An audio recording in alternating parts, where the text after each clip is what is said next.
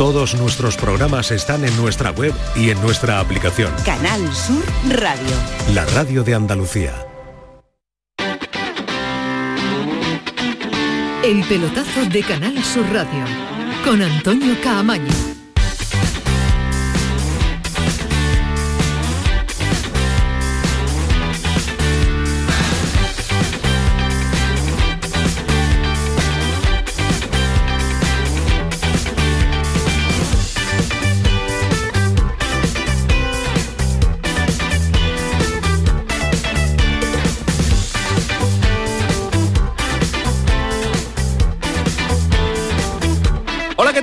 Esta es la sintonía de Canal Sur Radio, esta es eh, la sintonía del pelotazo y ya saben, hasta las 12 de la noche nada más y nada menos que una hora 55 minutos por delante para contarles eh, todo lo que ha de sí una jornada deportiva y todo lo que ha dado de sí un fin de semana que nos deja ya en eh, estado de preocupación, de alerta permanente, porque uno mira la clasificación y uno ve a los cuatro últimos equipos de la primera división del fútbol español y ve a cuatro andaluces.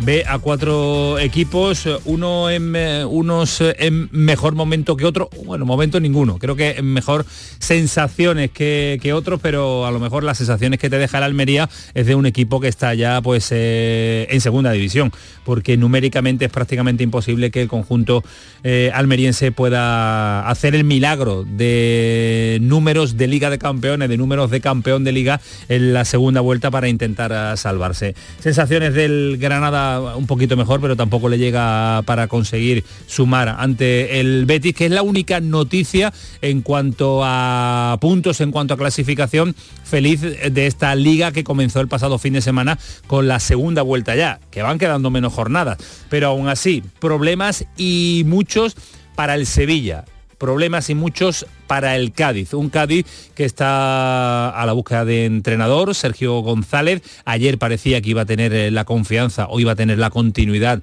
asegurada hasta el partido del próximo viernes, pero en la jornada de hoy ya se ha ido deslizando. Ahora nos va a contar eh, con mayor detalle y con eh, profundidad y con los nombres que empiezan a ponerse encima de la mesa Javi Lacabe, pero parece que con el paso de las horas la confianza de Manolo Vizcaíno en que pueda llegar su entrenador Sergio González al próximo partido ante el Alavés el viernes es cada vez más complicada y cada vez más eh, limitada. Es verdad que este Cádiz al que esperamos porque parecía que competía, porque parecía que tenía todavía ese enganche a la, categoría, ese enganche a, la pelea permanente, pues eh, lo ha perdido y ya es prácticamente imposible que pueda agarrarse a Sergio González. Busca entrenador, encima de la mesa pues empiezan a sonar los pocos entrenadores que no tienen equipo, los pocos entrenadores que pueden tener un perfil eh, para el conjunto de, de Cádiz, para el conjunto de la tacita de plata. Se habla de Diego Martínez, vamos a ver si es posible o no que Diego Martínez eh, retome y vuelva a la Liga Española. Se habla de Manolo Jiménez, eh, el último nombre en aparecer es el de Rubi también,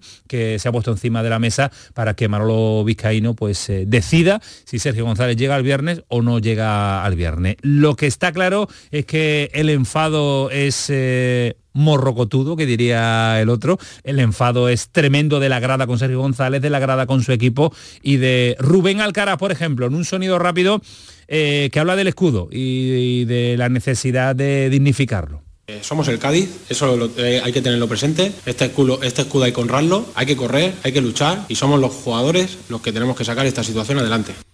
Son los jugadores los que tienen que sacar la situación adelante, pero de momento ni los jugadores ni el cuerpo técnico eh, son conscientes o son capaces, mejor dicho, de sacar esta situación adelante de un Cádiz que está en zona de, descenso.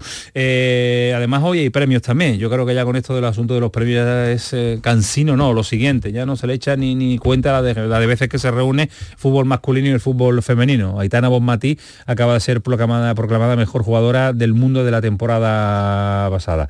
Eh, un premio más y Pep Guardiola también, el mejor entrenador de la pasada temporada. Ismael Medina, ¿qué tal? Muy buenas. Hola, ¿qué tal? Muy buenas. Te veo atento mirando a los premios, ¿te interesa? No, no, no, estoy viendo el Eldense, ah, Zaragoza y repetido el Everton Aston Villa sabes que no me gusta este tipo de premios. Bueno, lo que no me gusta es el espectáculo, ¿no? Es todo un show y, sí, muy entretenido para la tele, Twitter y las redes sociales, pero me aburre. No, no creo mucho ni en The Best, ni en el Balón de Oro, bueno, cuando sale la votación lo veo y ya está. lo, leemos, lo vemos y no se vuelve uno loco. El fin de semana que... Bien, haciendo ayer el Almería-Girona, el mejor partido de la temporada de la, Almería, con diferencia, sí. Sin, sin gol, pero jugó muy bien, acertó Garitano con, con la trampa táctica que le planteó al Girona, con, con Edgar en el medio campo y presionando muy arriba eh, Lopi. Eh, bueno, eh, me gustó bastante Robertone, le faltó gol, falló goles muy claros, sobre todo arriba, fue superior al Girona, que notó en exceso las bajas en, de medio campo hacia arriba, y fue el mejor Girona de la perdón, el mejor Almería de la temporada, pero bueno, no, le, va para que la gente se fue contenta, el equipo estuvo bien, pero pensar en la salvación es una utopía. Es eh, prácticamente imposible, sería un milagro. Alonso, Rivero, ¿qué tal? Muy buenas. Buenas noches. ¿Cómo estás? ¿Te gustan los Lo de Leo Messi no lo acabo ver. Ha sido el mejor. Ah, Leo Messi ha sido el mejor. Mejor jugador. 2023. Jugando en Estados Unidos. Eso es lo que no acabo de entender. Por eso estoy con Chuchi, que creo que evidentemente no es. ¿Tiene Chuchi? Alguien que habla de... un servidor un día contaré para Ismael, Ismael. Bueno, me ha salido así, como estamos entre amigos, además, como estamos este, entre amigos me ha salido así. Don Ismael me dirá. Yo creo, que yo pero estoy, yo tampoco soy muy fanático de ver, yo es que creo que de verlo. Es, y la única persona que no le molesta que le digan. Eh, bueno, no, no, no, no, sobre todo los amigos y gente que, que me lo digan. Hay algún compañero todavía, Cario todavía me, me, me, cuesta decirle Álvaro, ¿no? A mí también. que tiene su puesto. A mí también me cuesta. Me cuesta. Pero bueno, cuando estoy con la gente intento no lo encuentro, mentalizarme y decir, Álvaro, No lo encuentro ni en el WhatsApp muchas veces cuando quiero mandar mensajes. Sobre todo cuando es institucional. por la serio, como se llamaba Cario. bueno, que no te gusta tampoco, ¿no? No, no, soy, no suelo seguir los premios y como decía Ismael, bueno, veo quién ha sido elegido y poco más, ¿no? Poquito más. Fin de semana movidito, por cierto. ¿eh? Fin de semana de preocupación, ¿eh? Yo lo único que digo, ¿eh? de, todos los equipos que han mencionado por los que hay que estar preocupados, después ya debatiremos y hablaremos. ¿Cuál te preocupa más? No, creo que por la dificultad de no saber estar en esa posición, por cómo está el mercado y por la presión que va a ejercer los suyos, creo que el Sevilla, el Sevilla, a ver, no es el que lo tiene peor, pero sí está en una situación en la que me hace dudar mucho más. Claro, Granada y Cádiz a priori sabían que iban a estar en la pelea por se van a agarrar a la revolución que van a intentar hacer, de la que hablaremos seguro durante el programa. El Cádiz creo que siendo la temporada que quizás menos pensaban que podían estar tan abajo, sobre todo por cómo comenzó, están acostumbrados. Almería es como un milagro y bueno, a soltarte y a ver qué, pasa, pero lo del Sevilla es preocupante.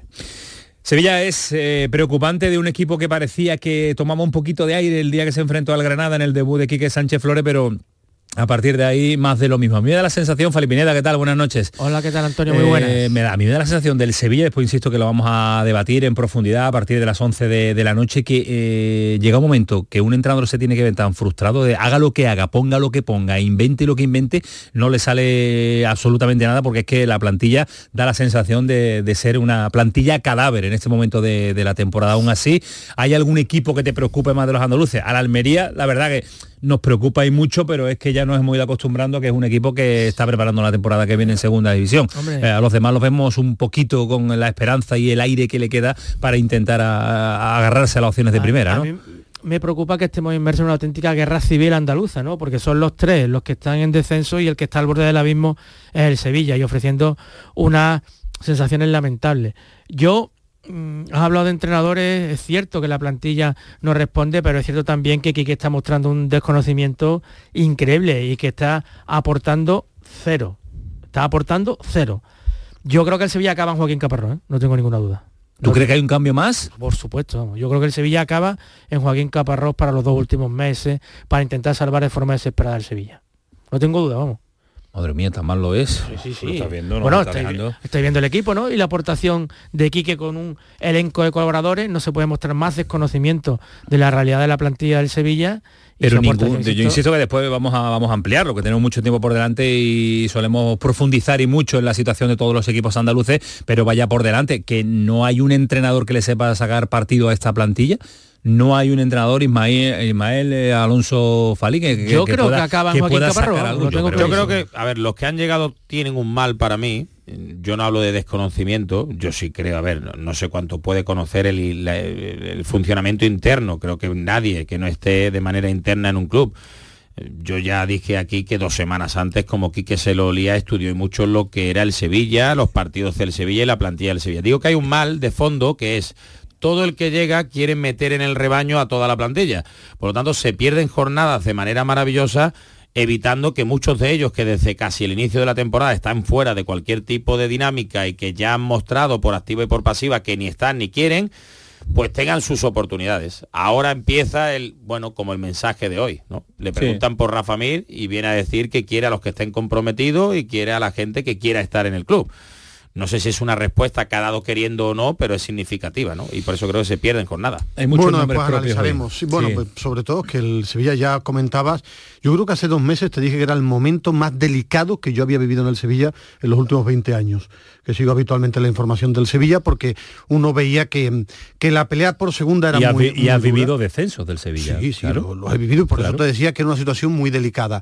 Eh, ¿Que hay entrenadores que pueden sacar esto? Mendilibar lo sacó el año pasado ideas claras, tres detalles muy rápidos y, o muy claros y el vestuario lo entendió. A partir de ahí, eh, el Quique que estoy viendo es un Quique decepcionante, un Quique perdido, un Quique que, que creo que no sabe de verdad dónde ha caído. Una cosa es ver al Sevilla desde fuera en la tele y otra meterse y, no termina de dar con, con la tecla. Y, sobre todo me preocupa sus mensajes en rueda de prensa.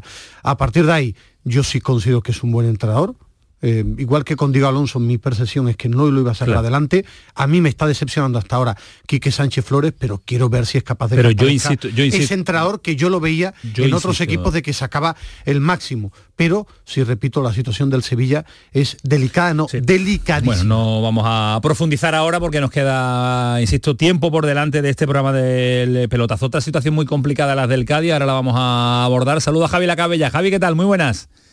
¿Qué tal? Buenas noches. Después, insisto que, bueno, no nada, en un instante nos metemos en eh, poner encima de la mesa nombres, alternativas que pasa por la cabeza de Manolo Vizcaíno eh, y detalles a, tener en cuenta de un Cádiz que es que ya ha tocado fondo, ¿no, Javi? No sé si se puede titular o definir así. Hombre, yo espero que sí. Ojalá que no tengamos que decir en el futuro que ha ido más abajo de donde está ahora mismo, pero yo creo que ya 18 partidos, 16 de ellos en liga sin conseguir la victoria, ya si no es el fondo, el fondo del océano le queda muy poco, desde luego. Sí, claro, claro, es eh, la, situación, la situación eh, crítica. Decía yo al principio y ahora vamos a incidir en el, en el Cádiz, en Sevilla. Dime, Javi, sí que clasificatoriamente hablando, y después ahondaremos más, está un solo punto de la salvación, que la marca otro andaluz, como es el Sevilla, pero hombre, no deja, eso no le quita gravedad al asunto. Sí, sí, sí. Eh, en una jornada donde parece todo negativo, destaca sobremanera eh, el Betis, que es el único equipo andaluz que tenemos por menos compitiendo y bien con muchas ausencias, con eh, lesiones, ahora se cae Ayoce, ahora se cae Aitor, está teniendo problemas con muchos jugadores, el, asunto de, de Guido y llega al Granada, un mejor Granada que hace un mes, y le, y le compite bien, Fali, le compite un, eh, en forma extraordinaria. Que después te podrá, te podrá gustar o no el fútbol del Betis, que no es el fútbol de hace una temporada, temporada y poco, pero es verdad que se agarra la competición. La ¿eh? demostración evidente que con Manuel Pellegrini siempre compite, con los problemas, con las bajas, con la ausencia que ya lo hemos analizado aquí, con jugadores en muy mal estado de forma, porque los delanteros del Betis están, están horribles. Bueno, pues el Betis con fortuna, con alguna acción un poco, eh, digamos, de mucha suerte a favor, como el milimétrico fuera de juego de Arezo en el gol del empate que pudo suponer el empate del Granada, bueno, sacó un, partido adelante, un partido de estos que, te rearma, ¿no? Porque vienes de una situación complicada, eh, algún que otro motín en el vestuario, y llega el Betis, bueno, y sacó tres puntos muy importantes, que esto es fútbol, que el próximo domingo llega el Barcelona y, pierde, probablemente vaya a perder o no, bueno, bueno se volverá a suscitar el debate, pero era un partido muy importante, era un partido muy importante situado en un contexto de evidente crisis de resultados que el Betis sacó, sacó adelante y ya yo creo que eso rearma mucho rearma mucho al grupo, ¿eh? dos juveniles sobre el campo, lesionado, eh, guardado, los delanteros. No, está teniendo una temporada, una temporada con muchas dificultades. Pellegrini, ¿eh? el director deportivo que se va en una semana que solo sabe de la dirección deportiva. todo en su contexto, al igual que el Sevilla en esa victoria, decíamos algunos, mm, viene Quique, le gana el Granada, con todo mi respeto, era el último clasificado o el penúltimo clasificado en una situación tremendamente complicada.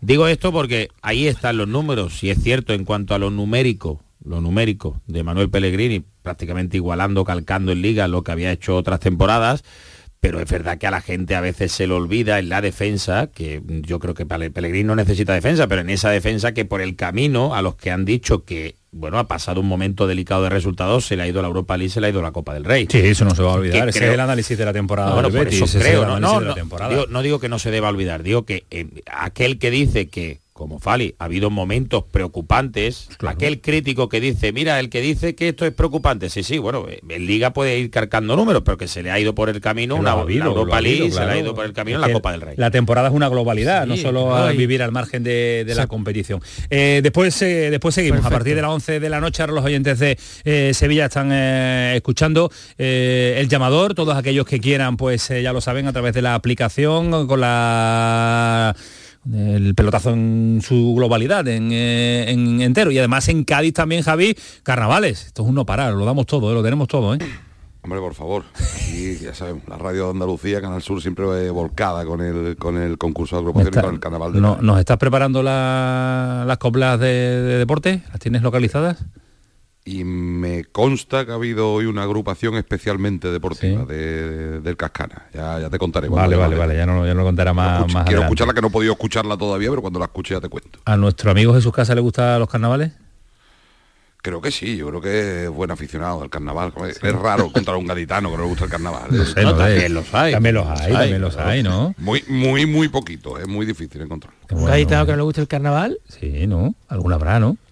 A Yuyu no le gusta, por ejemplo. Que no. sí, pero, lo sabrá, claro. Ismael, Ismael tiene... Eso como cuando vas tú a Madrid y te dice, cree que tú vas contando chistes todos los días y bailando, ¿no? Porque, bueno, soy andaluz, pero a lo mejor no me gusta. Ismael Medina tiene antepasados muy, muy, muy cercanos gaditanos y no es muy amante de, del carnaval. Tu tío gaditano, ¿ve? Y no le gusta. tío. Me parece, que hasta ahora, me parece que hasta ahora, Javi, tenemos la conexión ya establecida, ¿eh? porque por ahí he escuchado por ahí Somos todos de la Copa, en la Copa Asia todos somos de Irak. ¿Todos somos de Irak? Todos. Bueno, el primero Javi, que es el que creó no, la no, No, no, es el segundo entrenador de Irak. Y 1-3 ha estado muy pendiente, en el descanso estaba preocupado, pero ha movido. Yo creo que tiene algún artilugio con Yo creo que le ha dicho lo que tenía que hacer. Y en la segunda parte ha salido... Javi, Javi, ¿alguna, ¿alguna crítica que hacerle al seleccionador de Irak hoy? Vamos a esperar a que haya alguna curva. De momento, ha empezado la cosa, la cosa magnífica con una victoria, pero cuidado que el viernes viene Japón, ¿eh? Bueno, pero, Japón. pero que aunque llegue una curva aquí nunca le vamos a dar un palo, Javi, vamos a quitarnos las caretas. Sí, sí, sí, No, no, no. Si, le toca, caerá. Si le toca, caerá, como todo. No, como Japón le pinte la cara, vamos forma poco de su casa aquí. Pero algo, algo que no te haya gustado, dime algo, dime, algo no te habrá gustado seguro. Un 1-3, la defensa está blandita hoy, ¿eh? No, hombre, eh, una de las cosas que le quería comentar, hombre, que eh, mm, la mala suerte que ha tenido, la mala suerte, o el, error defensivo, entre comillas, o el acierto de Indonesia, que prácticamente en la primera llegada, después de una primera parte en la que podían ir 2-0, 3-0 perfectamente, pues han tenido que sufrir un poquito, casi casi hasta el descanso, que han marcado el 2-1, pero había un momento de sufrimiento que, que, no imaginamos. Pero bueno, siempre los primeros partidos de estas competiciones son complicados. Yo creo que había que quitarse un poquito los nervios. Ya nos contará Jesús ahora la de iraquíes que estaban tanto allí como en su país pendientes de esta esta, competición es en Qatar, que es una auténtica locura. Imagino que los futbolistas tienen que quitarse un poquito la tensión también del primer día. Jesús, ¿qué tal? Buenas noches. Hola, buenas noches. ¿Qué tal? ¿Qué, hora es? A Ismael Medina le encanta esto de la hora de la radio que digamos. ahora en riguroso directo, 22-22 en, eh, en Andalucía, en España. ¿Qué hora es en Qatar? Las 12 y 22, un par de horitas más. ¿Qué categoría tiene aguantarnos hasta las 12 y media para hablar con esto con, con, estos tíos pesados que están aquí?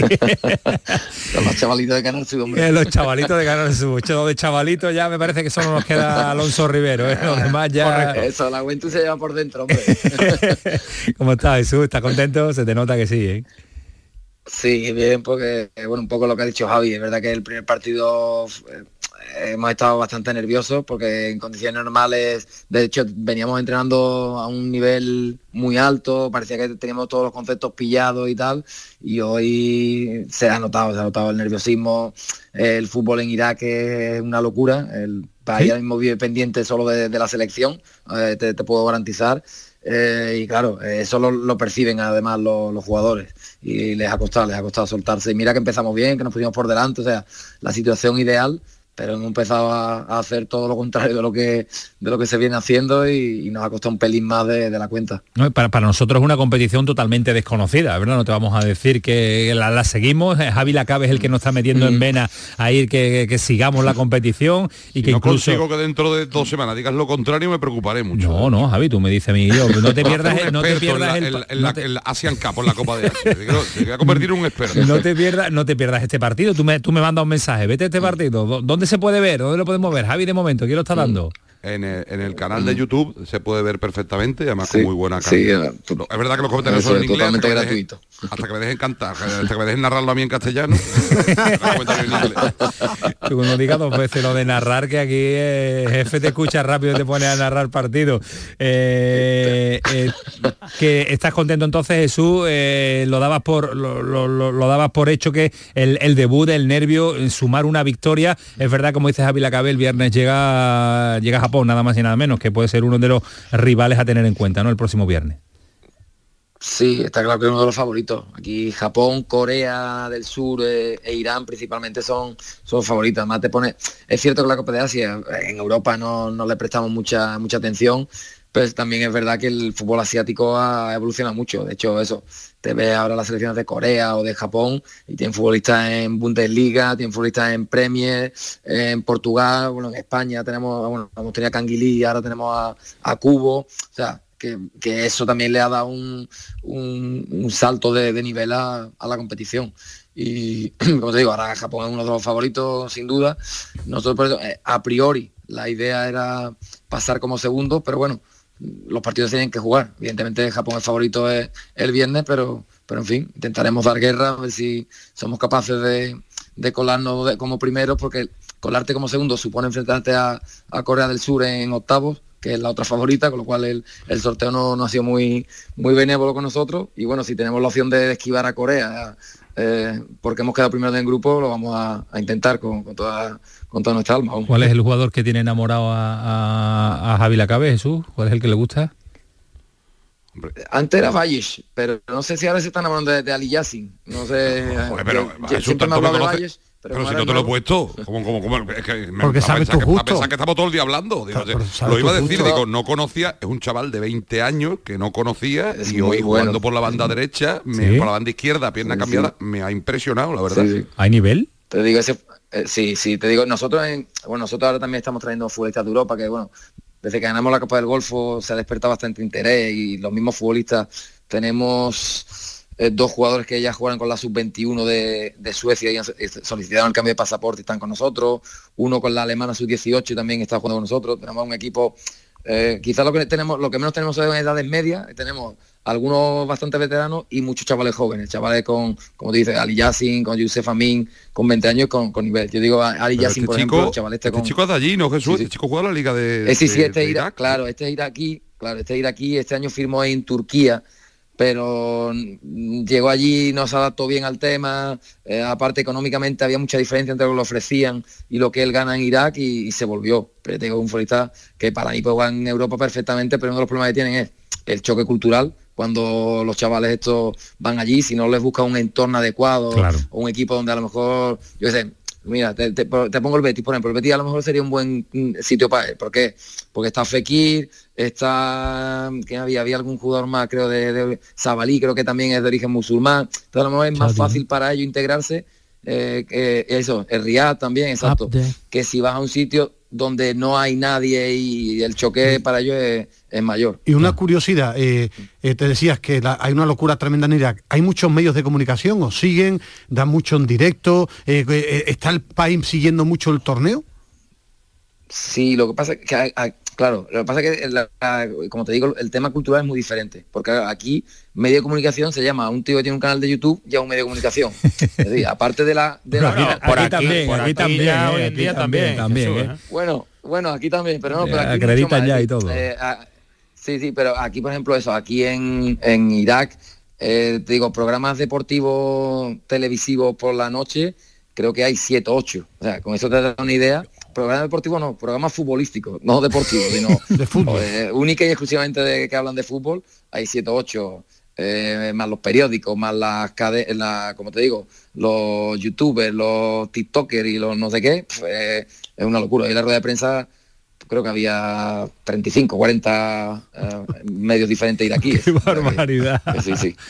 Vamos, yo, yo, lo he dicho otras veces que, que, Iñaki Gabilondo aquí sería Tomás Roncero. Entonces, te puedo hacer una idea de, del nivel de la prensa en Irán.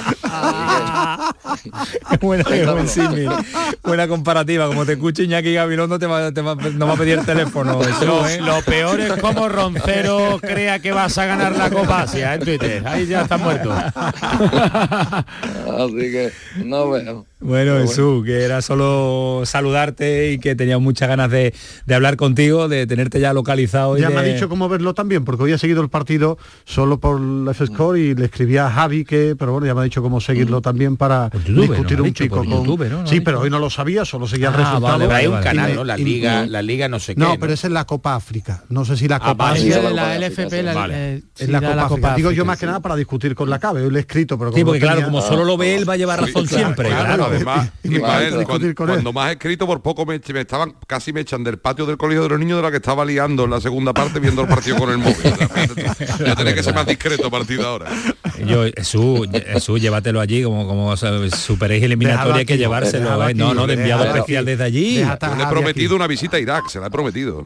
A los niños no me dejan llevármelo, pero Hombre, es, un país eh, peculiar y bueno, mientras que la cosa vaya bien en el fútbol, eh, os aconsejo que vengáis de visita conmigo. Después ya no lo sé, porque aquí esto es puerta grande de enfermería, aquí no, media tinta. Así que aprovechar el momento. Pues espero que sea puerta grande, sino que Javi vaya a recogerte, que Javi tiene fuerza. ¿eh? Oye, Jesús, Jesús, la última, creo, no, no procede, pero yo imagino que también estás siguiendo el ratito que te queda libre la situación de tu Cádiz, ¿no? No te va a llegar una oferta por casualidad, ¿no? No, no, no, déjate, déjate. Esperemos que, bueno, que no haya cambio, que Sergio gane el, el viernes y que, evolucione. Es verdad que, bueno, la situación no, no es la que, la que queríamos, porque yo por lo menos, y lo he dicho otras veces, yo creo que, que en cuanto a plantilla, quizás eh, a, priori, al principio era la mejor plantilla de estos últimos años, pero bueno, cuando las cosas no, no funcionan, no funcionan, está claro que cuando tú no ganas desde el 1 de septiembre, eh, algún problema hay pero bueno, afortunadamente se está a tiempo porque no, no está en una situación, no está desahuciado, está, cerca de, la salvación.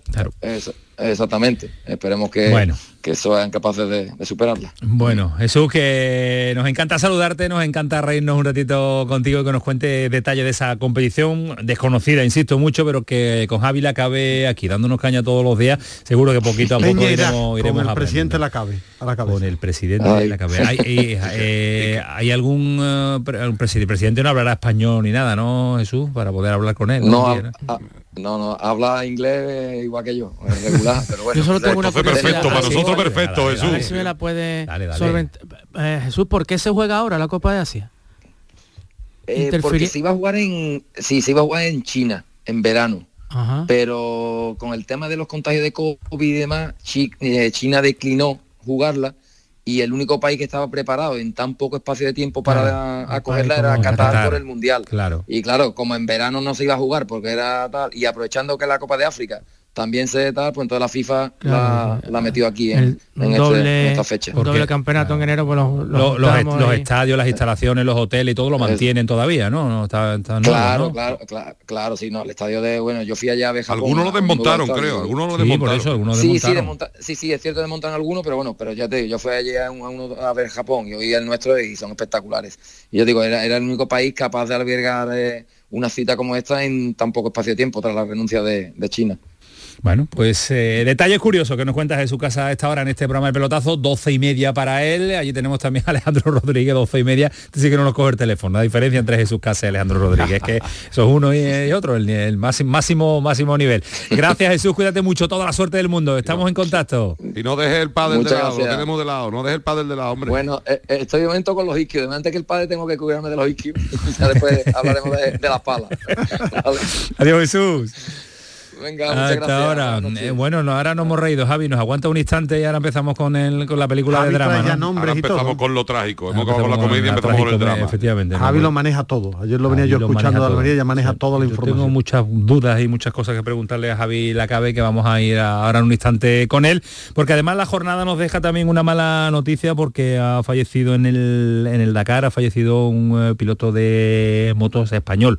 Eh, suele ser siempre esta competición tan arriesgada que siempre hay una mala noticia y en este caso le ha tocado a un piloto español que, español que tuvo un accidente en las primeras jornadas y que ha fallecido en el día de hoy. Que hemos tenido también el sorteo de la Copa del Rey de baloncesto. Tenerife le ha tocado a Unicaja y que lógicamente no se van a enfrentar ni Madrid ni Barcelona hasta la final si llegan y Unicaja no lo evita porque se disputa en Málaga en la segunda quincena del mes de febrero. 10 eh, y 34, se nos ha escapado algo, muchos nombres que, contar todavía, Ismael ¿eh? Muchísimos nombres, que se había ya hecho ¿eh? oficial el fichaje de Aníbal sí, pero es que no hay tantas cosas. Eh, y muchos nombres. Rafa Mir, el Granada quiere cuatro tipos Granada quiere revolucionar. Increíble, ¿eh? Se le ha ido carrera a Granada. Eh, bueno, no, no, pidió no, jugar. el United, tenía los 10 kilos del Benfica y ha dicho, te corto la sesión que prefiero 10 kilos en mano. Bueno, el jugador también quería... No, pidió no jugar porque el Benfica, si jugaba, mmm, podía frustrar el fichaje. Claro, pero... También lo entiendo, pero también entiendo el cabro de la gente. ¿no?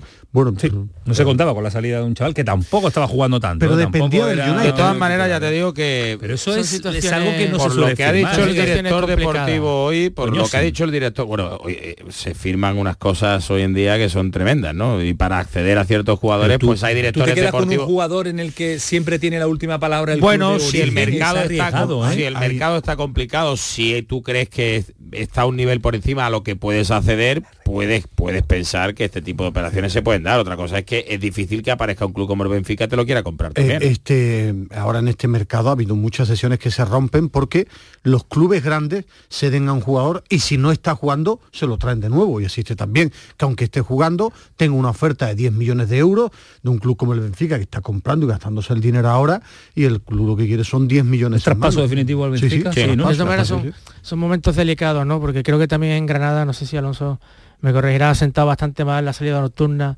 de algunos componentes de la plantilla el sábado en Sevilla.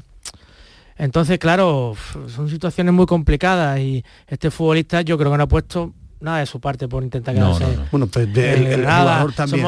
Hay, una cosa de, oferta del Benfica, si es contrato, si es dinero, al final el jugador es un trabajador. Yo te digo que, las sensaciones internas son que todo el mundo, todo el ¿eh? mundo lo hubiera cogido, este tipo de oportunidades, todo, pero que es verdad que como ha dicho el director deportivo, si un jugador duda de quedarse para luchar por no bajar o, irse al Benfica, lo mejor es que se vaya porque no quieren a nadie que a día de hoy en esta situación dude del proyecto, ¿no?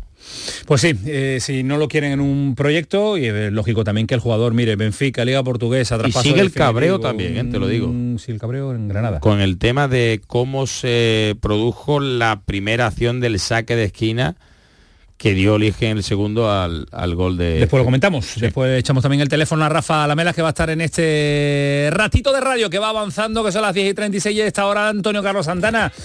Ahí está ya la sintonía de Paquito Tamayo para abrir redes sociales a esta hora y en forma que está, como siempre, todos los lunes, eh, Paquito Tamayo para decirle a nuestros oyentes a través de las redes sociales qué tienen que hacer para comunicarse con nosotros. Paquito, ¿qué tal? Muy buenas. Pero hoy estoy triste. no está tu Alejandro, claro, no está tu Alejandro. No está triste, hijo. Te como toda esa cara. Abre las redes, venga, abierta queda. Para adelante entonces. adelante entonces. Abierta quedan nuestras redes, nuestro WhatsApp el 616 157 157 y nuestro X, antiguo Twitter, arroba el pelotazo CSR. Por ambos medios nos pueden nuestros oyentes eh, enviar todos sus comentarios de todos los temas que vayamos poniendo sobre la mesa, como por ejemplo ya estos dos primeros oyentes que nos dicen el primero, y no hay ningún iraquí que sirva para nuestro Granada, Cádiz, Almería o Sevilla, es fácil mejorar lo que tenemos en Andalucía.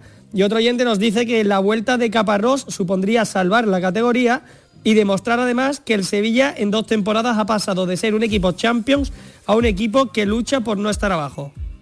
Pues eh, eso es lo que dicen nuestros oyentes hasta ahora 10 y 37. Hoy no tenemos Rever, hoy no tenemos Alejandro, así que hoy no. No, no, no, no.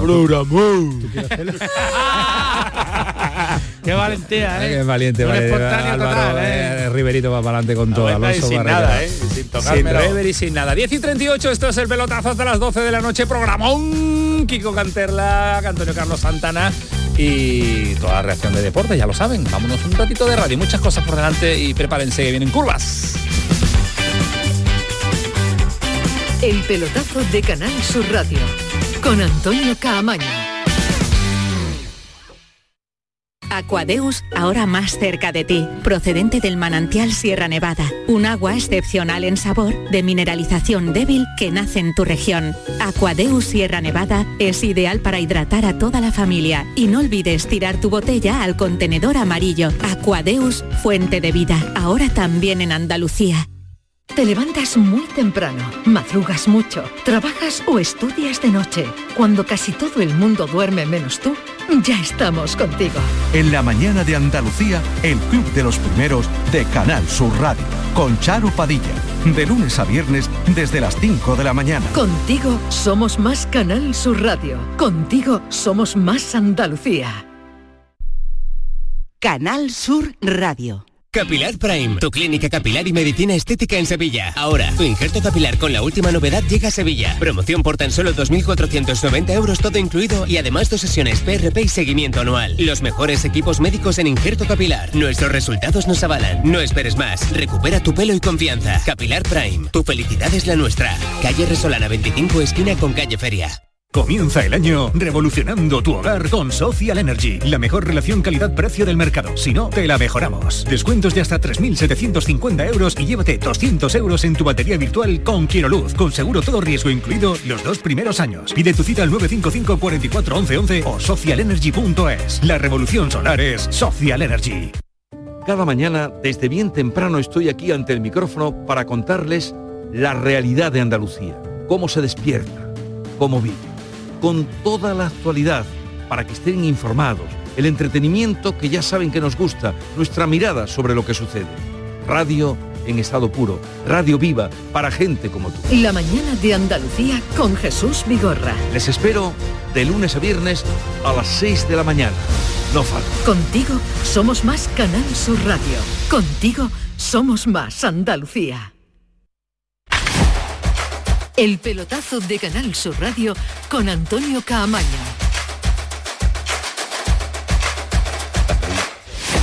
Estamos aquí analizando quién puede ser el futurible banquillo del Cádiz. Yo insisto en que Sergio González. Yo. Yo escucho a Javi también, claro, pero yo, yo apostaría por la continuidad de Sergio González. Nos deja una temporada en la que el cambio de entrenador no ha funcionado absolutamente en ninguno de los equipos sí.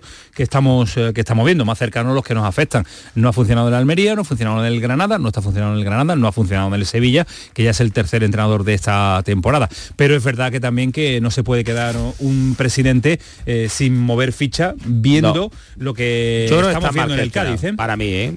conociendo un poco a Manolo Vizcaíno y la manera de proceder, para mí es raro que no haya noticias después de estar ¿Del partido de supuestamente reunido el día de ayer o toda la noche ayer. Yo es que eso, yo es que eso se lo quiero preguntar a Javi, perdona Alonso, eh, yo no sé con quién se reúne Manolo Vizcaíno, porque él lo ha dicho una y mil veces que es un, eh, es un presidente presidencialista y que las decisiones la toma él. No sé, Javi, si esa reunión fue con entrenadores, fue una reunión para hacer llamadas, con su gente más cercana, con su director deportivo. Eh, ¿Ha trascendido algo de esa reunión, Javi?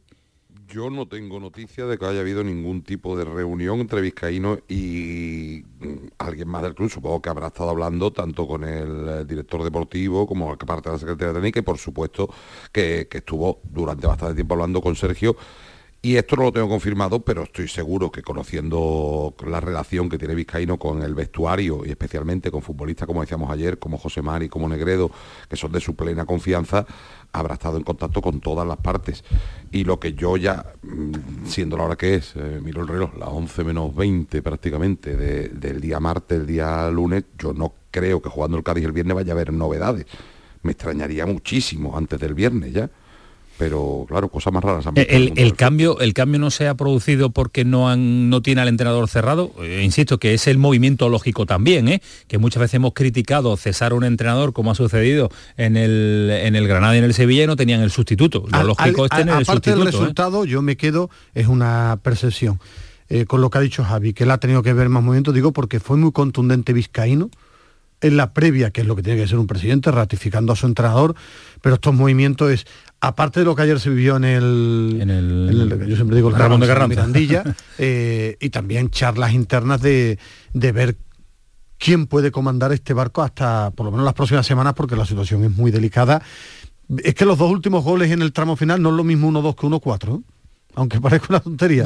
Para la decisión no es lo mismo 1-2, terminar 1-2 que 1-4 como terminó. ¿eh? Esa pérdida de papeles en el Cádiz, yo hacía mucho tiempo que no la que no la veía. ¿En qué sentido cuando habla de pérdida de papeles? Eh, la pérdida de intensidad. Ah, futbolística, no futbolística, No, dejar de competir en definitiva. los no competir. Claro, yo, creo que es un equipo que siempre se ha amarrado, o se ha agarrado, mejor dicho, a, cada partido y que ha vendido muy cara la derrota, ¿no? Y es verdad que ahí es donde creo que le ha surgido las dudas al presidente de virar un poco el sentido del, del barco y ver si puede buscar a alguien que refresque lo que hay de manera interna.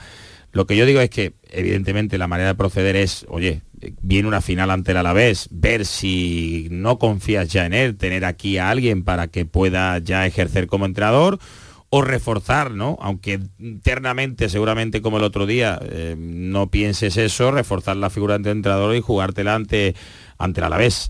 Eh, a mí es verdad que también me llama la atención, a ver, entiendo, me sorprenden pocas cosas, ¿eh? pero creo que después de Álvaro Cervera, que es otra cosa, Sergio sí parecía que tenía, eh, digamos, un idilio con la grada por todo lo que había conseguido, ¿no? No voy a decirlo rápido, porque ahí están los números que ha dicho Javi, pero sí lo contundente de eh, la crítica de la grada contra su figura y eso me ha sorprendido. A mí, me ha sorprendido, ¿eh? a mí yo lo hablaba ayer con Javi, que sí, Javi lo hablamos, como decía, no, es que desde Granada ha habido un porcentaje altísimo de, aficionados que se han despegado del amor, del amor a Sergio González. ¿eh? Es que en Granada hubo un, clic. Sí que es verdad, y, perdón por no la soga en casa del ahorcado, que mm, Sergio, pese a tener unos números maravillosos y haber logrado dos permanencias, nunca ha entrado, y creo que lo hemos comentado alguna vez, en el corazón del cadismo como entró en su momento Álvaro Cervera. Es decir, que no ha tenido, es verdad que se le quería mucho, se le quiere mucho, quiero hablar en presente todavía, eh, pero no ha llegado a esa adoración que, todos vivimos aquí por Álvaro Cervera.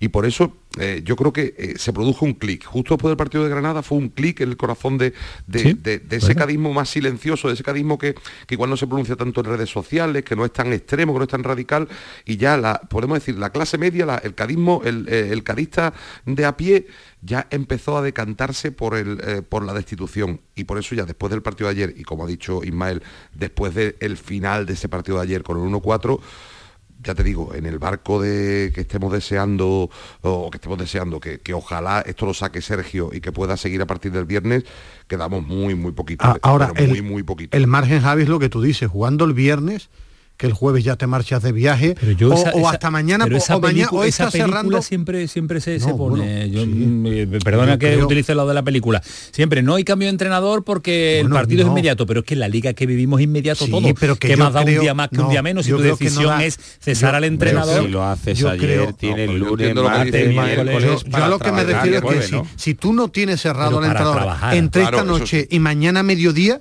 Tú no puedes, que es que el miércoles llega el, entrador a Cádiz, entra el jueves y tal. Sí, pero, sí, yo estoy contigo. Quique Sánchez, Flores, Sánchez Flores llegó, entrenó y se fue a Granada. Pero que, que es y, y, ganó, y ganó el único partido. Después ha tenido 20 días para, para prepararlo y nada, claro. No, el fútbol eh, tiene mucho... Diego Alonso tiene ahora el parón, pero yo no voy tanto a eso. y no gana un partido. Yo no voy tanto a eso. Voy al, a que a mí me huele a que lo va a mantener. Es decir, o no confía en lo que le han ofrecido o el que le gusta todavía no, tiene ¿no? ¿no? tiene claro que pueda querer coger el proyecto pero si no no tiene sentido. Javi dice que lo mantiene hasta el viernes. Tú dices que lo mantiene. Creo que lo va a eh, Fali, ¿tú? Yo creo que, que lo mantiene. Hay, un aspecto, que llega el viernes. Yo creo que sí. Hay un aspecto que no que me llamó mucho la atención es que la feroz defensa de los futbolistas de la figura de Sergio que tampoco es muy normal que los futbolistas se mojen de esa forma en público, diciendo la culpa es nuestra, el entrenador número uno, el entrenador no tiene... Las palabras de Fali echándose auto y culpándose de la derrota. Súper contundente.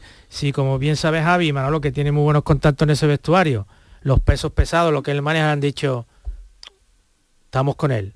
la última bala puede Eso es.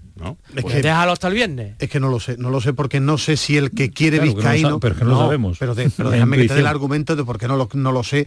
me refiero a que no lo sé porque si el que quiere Vizcaíno para sustituirlo eh, está negociando ya y cree que puede llegar mañana, o el que de verdad está enamorado vizcaíno, ahora mismo no es posible, pero dentro de cinco días sí, de según lo que pase en Vitoria, o es que claro, lo que estoy seguro es que Vizcaíno desde ayer que termina el partido hasta ahora contactos ha tenido de todas las Pero por eso también Ismael ser tan contundente hace unos días y decir que se va a quedar pase lo que pase el fin de semana. bueno, pero, pero, creo que tampoco con él, es de la vieja, escuela. Yo soy del entrenador hasta el último. Mi entrenador Vizcaíno creció con Del Nido Benavente y su frase era el mi entrenador es el mejor del mundo. Correcto. Mi plantilla la mejor del mundo. Hasta el minuto antes que de destituirlo. Siempre voy a decirlo. Entonces, yo creo que era normal el otro día como actuó y ahora son horas muy reflexivas y muy importantes para, el futuro del Cádiz. Ayer el, la afición fue muy contundente ¿eh? y yo no creo que ha sido la primera yo no la he visto a la afición del ah, Cádiz mm, sentenciar ya ¿eh? pues, y yo no digo para abajo, ¿eh? es que en el fútbol este fútbol que va tan rápido em, que los jugadores creen en Sergio, sí, pero el equipo en la hierba ha dado en los dos últimos partidos una imagen de estar muerto de no creer en nada. No digo que no crean en Sergio, que esto quede muy claro. Yo no digo que no creen en Sergio, no. Digo que creen públicamente, pero el equipo en el campo en estos dos últimos partidos es la peor sensación que a mí me, he visto de un Cádiz de Sergio, que yo soy un loco de Sergio. Eso mismo hemos comentado en la tertulia local nuestra del tirabuzón, del de tirabuzón hoy al mediodía. Y es que yo no desconfío de esos futbolistas que están saliendo diciendo que, ellos van a muerte con Sergio, que ellos son los culpables y que porque además son pesos pesados del vestuario y estoy convencido de que es así. El problema es que no lo están trasladando al césped. Es más, mm, da la sensación de que por más que intenten o por más que quieran respaldar a su entrenador, ya no les sale y por eso yo creo que ya el límite es el próximo viernes. Pero Javi, eh, eh, el vestuario es el, típico también y tópico. ¿El vestuario está con el entrenador? Yo tengo la sensación de que también es verdad cuando todo el vestuario nunca está con el entrenador. Claro, es, que eso es lo que iba a decir. Hablar de vestuario en general es, complicado. Los que hemos escuchado, yo que ya haya escuchado, no sé si me ha escapado alguno, Fali, Iza Carcelén, Alcaraz y no recuerdo, eh, escuché un cuarto y no recuerdo quién era, a ver, eh, José Crima no está empezando en esto, el director de comunicación del Cádiz. Va a poner a no, va, a poner en los micrófonos a ninguno que vaya a poner que a echarle los leones al entrenador y que vaya a crearle un incendio para estos tres o cuatro días antes del siguiente partido. Es decir, que también hay que poner, hay que coger con pinzas eh, las declaraciones, porque yo tengo claro que Fali, Alcaraz y que Isa Carcelén están a muerte con el entrenador. También son titulares indiscutibles. También son los únicos que están rindiendo un poquito esta, esta temporada. Pero yo no sigo al Villarreal, no lo sigo, y el día del Cádiz Villarreal que hice yo vi que el grupo la parte más importante del grupo no creían Quique Setién y fue destituido al poco tiempo. Yo esto, en los partidos que he hecho del Cádiz eh, en casa, y Javi lo ha hecho todo, mucho más que yo, Pero yo no detecto en eso en la cara de los jugadores. También hemos escuchado a, Sergio Ramos hablar maravilla de Diego Alonso, hemos escuchado a Rakiti de maravilla de Diego Alonso y no ganaba nunca. yo me refiero que la mayoría del vestuario está con el entrenador, todos no, pero es que no está, un grupo de 25 no está. Hablaba maravillas Sergio Ramos, hablaba maravillas internamente Rakitic, le sirvió a Diego Alonso para aguantar dos semanas. Dos semanas, claro, al final los resultados. Bueno, claro, da, un momento en el que si Sergio llega a la vez y cae goleado otra vez, bueno, ya esto no va de confianza, ¿no? Es que esto ya es cambiar lo que sea, pero, pero que a veces esa ese apoyo de gente importante para el presidente o para los presidentes dentro del vestuario te una prórroga porque esto es una prórroga. ojo, que aquí estamos hablando de todo esto y juega el viernes y gana y después imagínate el atleti empata y en casa otra vez y, es que cambia la película. La papeleta. bueno pues te, sirve para eso no para eh, aguantar una última eh, batalla nombres propios nombres encima de la mesa. Eh, lleva la tarde surgiendo nombres Javi.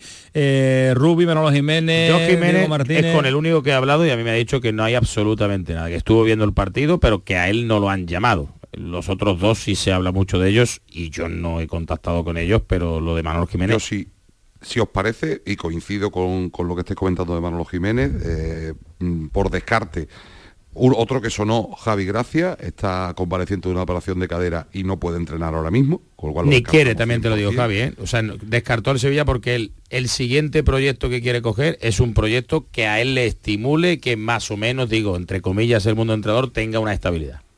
Por tanto, Javi Gracia y Jiménez me comentan lo mismo, que no solo ayer, sino que ha ido a ver me dijeron que hasta cuatro o cinco partidos de temporada del Cádiz, con lo cual lo que dijo a la gente, no, es que por la primera vez que aparece por el nuevo Mirandilla, por el Carranza, va, puede ser, mm, con Jiménez me han dicho que tampoco hay contacto, otra cosa que se produzca contacto el próximo viernes, Y de Diego Martínez, que para mí era el gran favorito, hoy me dicen, y perdonad que no diga nombres, eh, que a un compañero le ha dicho textualmente, ese nombre lo ha filtrado Pina.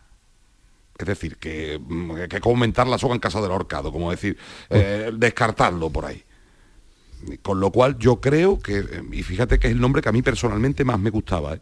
Diego Martínez. Yo si tuviera que apostar, lo he dicho antes sin tener ninguna información, apostaría por Creo que es el, el, perfil, que pueden ir buscando puede ir buscando Manuel. A mí no me extrañaría nada que fuera como ocurrió con Sergio hace dos años, un nombre que no haya salido en ningún sitio. Bueno, yo lo de lo de Diego Martínez es porque yo creo que se conocen de la época del, del Sevilla.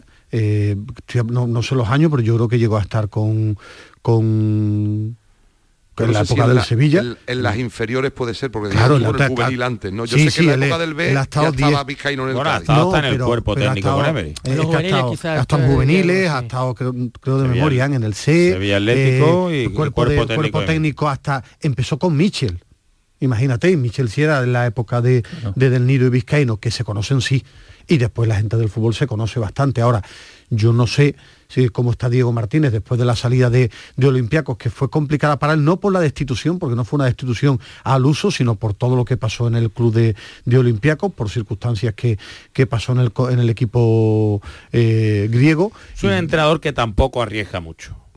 Le cuesta... Bueno, el Salón Olympiacos arriesgó. ¿eh? Bueno, a ver, irse al Olimpiaco porque el presidente, el dueño del club, tiene varios y por lo que nos cuenta... Y, porque iba Cordón, claro, Cordón, te llama Antonio Cordón, que si algo ha tenido en su trayectoria es confianza en los entrenadores, te vas al club más importante de Grecia, que es verdad que no está en un buen momento. Y que Antonio Cordón firmó a Diego Martínez para el Granada.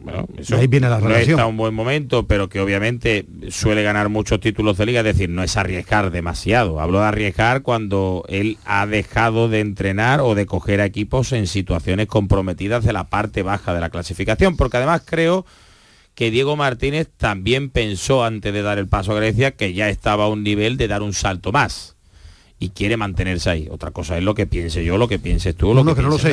Yo, ¿Y qué problema puede tener Diego Martínez en coger el Cádiz? Que no lo sé, yo no tengo ni idea. Bueno, pues, pues una situación comprometida que en caso de no salir bien le puede bajar muchos puntos con una tercera, tercera destitución consecutiva. español, olimpiaco y claro, pero, pero, a ver, señor, el español se fue porque le prometieron el oro y el moro que después no se cumplió. Ah, pero lo destituyeron, ¿no? Sí, por eso digo Cádiz, pero digo que cogió al español que es el español en primera división pero, porque le prometieron al principio No seré yo el que le dé aquí consejo a ningún tipo de entrenador, pero entrar en la primera división española, eh, tal y como está, no, Javi Gracia está eh. esperando, Javi Gracia, ¿qué está esperando? No, no al Almería, no al Granada, no al Cádiz, no, ¿qué está esperando? Es tan fácil al Atlético de Madrid, al Barcelona. No, porque después de vivir lo que ha vivido Diego Martínez, ¿qué está esperando? Lo que ha vivido en el Leeds, lo que ha vivido en el Valencia, lo que ha vivido en las últimas experiencias, él entiende que primero pasta le sobra, tiene dinero para vivir y evidentemente quiere un proyecto en el que él se sienta. pero es que entrenar en primera división de la Liga Española. Yo estoy. Que cada uno quiere marcar su camino. ¿eh? No, no, pero si por eso he dicho yo que yo respeto la decisión, pero que me parece una barbaridad decirle que no al Cádiz porque está como está. Por eso he puesto el debate de Diego Martínez. Diego Martínez, bueno, que quiere que perder Diego Martínez. Pero que yo no, pero perdona Javi, es que yo simplemente he respondido a Javi en algo que él ha dicho. no lo digo yo lo digo por los entrenadores estoy diciendo en cuanto a información que eh, decía Javi, el tema de Pina, que por lo que yo estaba pensando en voz alta, se conocen de la época del Sevilla. Simplemente ahora, no sé si está en la lista de Vizcaíno y de oferta, eh, eh, de, si mañana le llama al Cádiz, no sé qué va. no tengo ni idea, igual que, que Rubi. Yo a lo que me refiero es que mi, por lo que yo conozco, creo que conoce más a Vizcaíno, Diego Martínez, que a Pina que yo creo que conoce mucho más a Vizcaíno, que era simplemente decía Javi que no conocían a Sergio González y, perdonar y perdonar por el cotilleo, pero como la persona que me lo acaba de mandar por WhatsApp me fío plenamente de ella, yo creo que no sé si me lo manda alguien a mala idea, pero de luego me fío plenamente de ella. Me dicen que ha estado en entrevistas en un colegio del puerto de Santa María. Tiene hijos, imagino, Diego Martínez, a ver si me la han colado del todo, porque ya te digo que esta persona me fío mucho pues que ha, entrado, que, ha estado haciendo entrevistas en un colegio del puerto de Santa María, que es donde viven más de la mitad de la plantilla del campo. Anécdotas y circunstancias que pueden también, definir. También está relacionado con la zona. A mí, por ejemplo, me dice que Ruby tiene a su hija estudiando aquí, que está encantada en eh, Sevilla, que quiere tener a la hija cerca. A un hijo. Yo de Rubí Una hija tiene aquí estudiando, tiene una hija en la universidad. en la universidad de Loyola, sí. Claro, tiene la, Oye, pero lo que te iba a decir antes, Antonio, que no estará tan sobrado el asunto de entrenadores que, que se pueden permitir descartar equipos. Claro, es que alucinante. Bueno, cuando, pero cuando estamos diciendo que, que, que, no acierta prácticamente ninguno de los que han, de los que han destituido y contratado otro nuevo. Y que en el Cádiz no nos aclaramos con quién Yo creo que lo de descartar equipos, dependiendo de la carrera que quiera llevar cada uno, yo creo que a veces te hace bien y a veces te hace mal. Es decir, tú cuando acumulas cuatro destituciones de manera consecutiva te vas del círculo. Si esperas un poquito y vienes de una buena racha, digamos, entre comillas también, te puede salir un club importante. Esperarte asegura que no te van a destituir. es que te puedo esperar asegura que no te van a destituir. que te puedo dar más. Pero Lopetegui ha rechazado también hasta cinco equipos porque él entiende ahora mismo que después de vivir lo que ha vivido, de marcharse del Wolves, de que le prometieron mucho dinero y mucho, mucha inversión y no se la han dado, quiere un proyecto que le vuelva a afianzar como entrenador y para intentar ganar cosas. Comparar, comparar a Lopetegui con Javi Gracia, con Diego Martínez, cada, cada, uno a su... Oye, te voy a decir una cosa, con todo mi respeto, que yo no lo hubiera fichado en la vida. Eh, aquí cuando se marchó Lopetegui se habló de Diego Martínez para un Sevilla, para un Sevilla que era de Champions. O sea, Estábamos hablando de un Sevilla que era de Champions. Nunca le llegó a ser una oferta. Bueno, nunca, pero nunca. pero digo, que ya el run run de Diego Martínez para un Sevilla de Champions, porque venía de hacerlo bien del Granada, primero saber qué tiene en su cabeza Vizcaíno. Es que eso es lo claro, que no sabemos, ni esto es una opinión. Yo solo he dicho y, Ahora y todo esto que Diego no es un entrenador, digamos. por los cascos una sintonía? Sí, pero es que me estaba viniendo, me estaba viniendo arriba con la sintonía. pues sigue arriba, tú sigue arriba porque esto cuánto es, Carlos. No, no, publicidad, no, como mete publicidad ahora cuando está el debate. Es este pequeño truquito radiofónico de Antonio Carlos Antonio Santana. Carlos, que no me pregunte por, los calzoncillos. Por, los que, me trajeron los reyes sí, ahora contamos, ahora contamos, ahora contamos. Me ha dicho algún Es que esto significa que Antonio Carlos me dice que vas a llegar a las 11 de la noche, le informamos a la gente de Sevilla que se va a incorporar el pelotazo Canal Sur Radio. Ahora empieza con María García. Anda 11 de la noche. El pelotazo de Canal Sur Radio con Antonio Caamaño. 11 de la noche, estamos en el pelotazo de las 10, pero ahora suman también... Ya está la gente contenta con nosotros. ya está la gente, ya estamos casi todos. Los de Cádiz todavía no, los de Cádiz todavía no, porque están con los carnavales, ¿no, Javi? Por ahí todavía no, hemos enganchado, escuchan ¿eh? la aplicación, todos, sí, la aplicación. todos los fieles de la las sesiones, está acabando las sesiones de, estas preliminares entre las once y media. Bueno, no es mala hora. Bueno, pues a las once y media te volvemos a llamar y repetimos otra vez el debate del eh, Cádiz. Perdona mi cultura y me calla muy rápido, y no tiene nada que ver, pero lo siento, los carnavales no duran cada día más. No empiezan antes. O empieza, no, este año han empezado antes. Empiezan antes porque la Semana Santa. La cuestión de los diluvios y las lunas es importante, es importante. Perdón por mi cultura que esto es el concurso de agrupaciones. Lo que es el carnaval son 10 días, justo el día que termina el concurso empieza el carnaval. Es el pregón el día siguiente, pero esto es concurso de agrupaciones. Lo que es carnaval de disfraces y de la calle y tal. Concurso dura mucho, El concurso siempre dura cuatro semanas prácticamente. es que era lo que antes siempre pasa que tú, su apogeo, ¿no? No, pasa que tú te centras en la fase ya final, en la fase final, tú, pero tú ya al final cuando Canal Sur lo ve, ahí, en la, eso, ahí en la, Canal Sur lo está dando ya. Digo el televisión. eso es el turrón, eso es el turrón. Bueno, ah, que ya estamos para todos menos para Cádiz, así que en un rato en un ratito también nos vamos a meter en, el análisis profundo de la situación del Betis, la situación de, del Granada y la situación también del Sevilla, porque hay mucho que tratar al margen de otras noticias que le vamos a contar hasta las 12 de la noche, pero para ir cerrando este debate que abríamos a las 11 menos cuarto en torno al Cádiz y se estaba viniendo arriba a, Alonso con eh, decisiones de los de los entrenadores, pero es para ir cerrando ya con tres nombres propios puestos encima de la mesa o por lo menos que ha trascendido. Eh, Rubi, Manolo Jiménez y, Diego Martínez. Ahora se saca un principalmente en la manga. ¿no? Tampoco Bueno, pero decía Javi, puede sorprender como sorprendió Vizcaíno con Sergio González después de la institución de Álvaro Cervera. Lo que no creo yo que Manolo Vizcaína vaya a traer a un Diego Alonso, como hizo el Sevilla, ¿no? Vamos, yo creo que no. No, Javi, ¿no? creo que por ahí... Escuchado por ahí, he escuchado por ahí, Medina. he leído por ahí esta tarde, no, hombre, por favor. Eh, bueno, aparte que sigue en el Granada. un hombre que conoce la casa y que jugó aquí, el Toto Berizzo, Eduardo el Toto Berizzo, también ha, sonado por ahí, que sería lo más parecido al cacique y a Diego Alonso. Lleva también una carrera ha abandonado una selección hace poco eso es riesgoso que diría que diría otro ¿eh? eso es muy muy muy riesgoso bueno pues mañana se sabrá algo Javi eh, si hay continuidad o el silencio le va dando horas a, le va dando horas al, al míster claro yo es que ya me cuesta hasta decirte que si esta noche no se sabe nada todavía puede haber noticias, pero bueno, yo creo que mañana ya a la hora del pelotazo, si no está todo claro, mm, vamos, debería estarlo. O sea, me extrañaría muchísimo que no hubieran que hubiera novedades a partir del, miércoles incluso, sería una locura ya con un partido el viernes. Mañana es martes, mañana martes empieza ya la eliminatoria de la, de la Copa del Rey.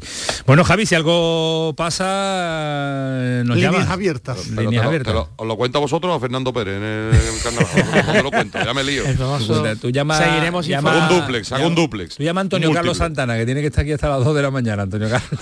vale, tomo nota, tomo nota. Yo creo que es el que va a estar hasta las 2 de la mañana. Un abrazo, Javi, cuídate mucho. Hasta luego bueno, de equipo muy, muy, muy tocado, equipo que anda todavía tocado, pero que se ven ahí cositas para creer y para ampliar la esperanza de un Granada que está Ismael, eh, revolucionando el mercado. Decía Rafa Lamela hace una semana y le daban un poquito, bueno, le daban no, eh, decía que en Twitter, pero ¿cómo va a decir Rafa Lamela 7 8 fichajes? Pues se puede acercar, ¿eh? porque hoy ha confirmado Toño sí que una vez cerrada la parcela defensiva se centran en lo, en lo, en lo, en lo ofensivo, también con el, asunto de bajas, que hay muchas bajas por 11 operaciones por lo menos se van a poder. Entre subida, entre llegadas y salidas.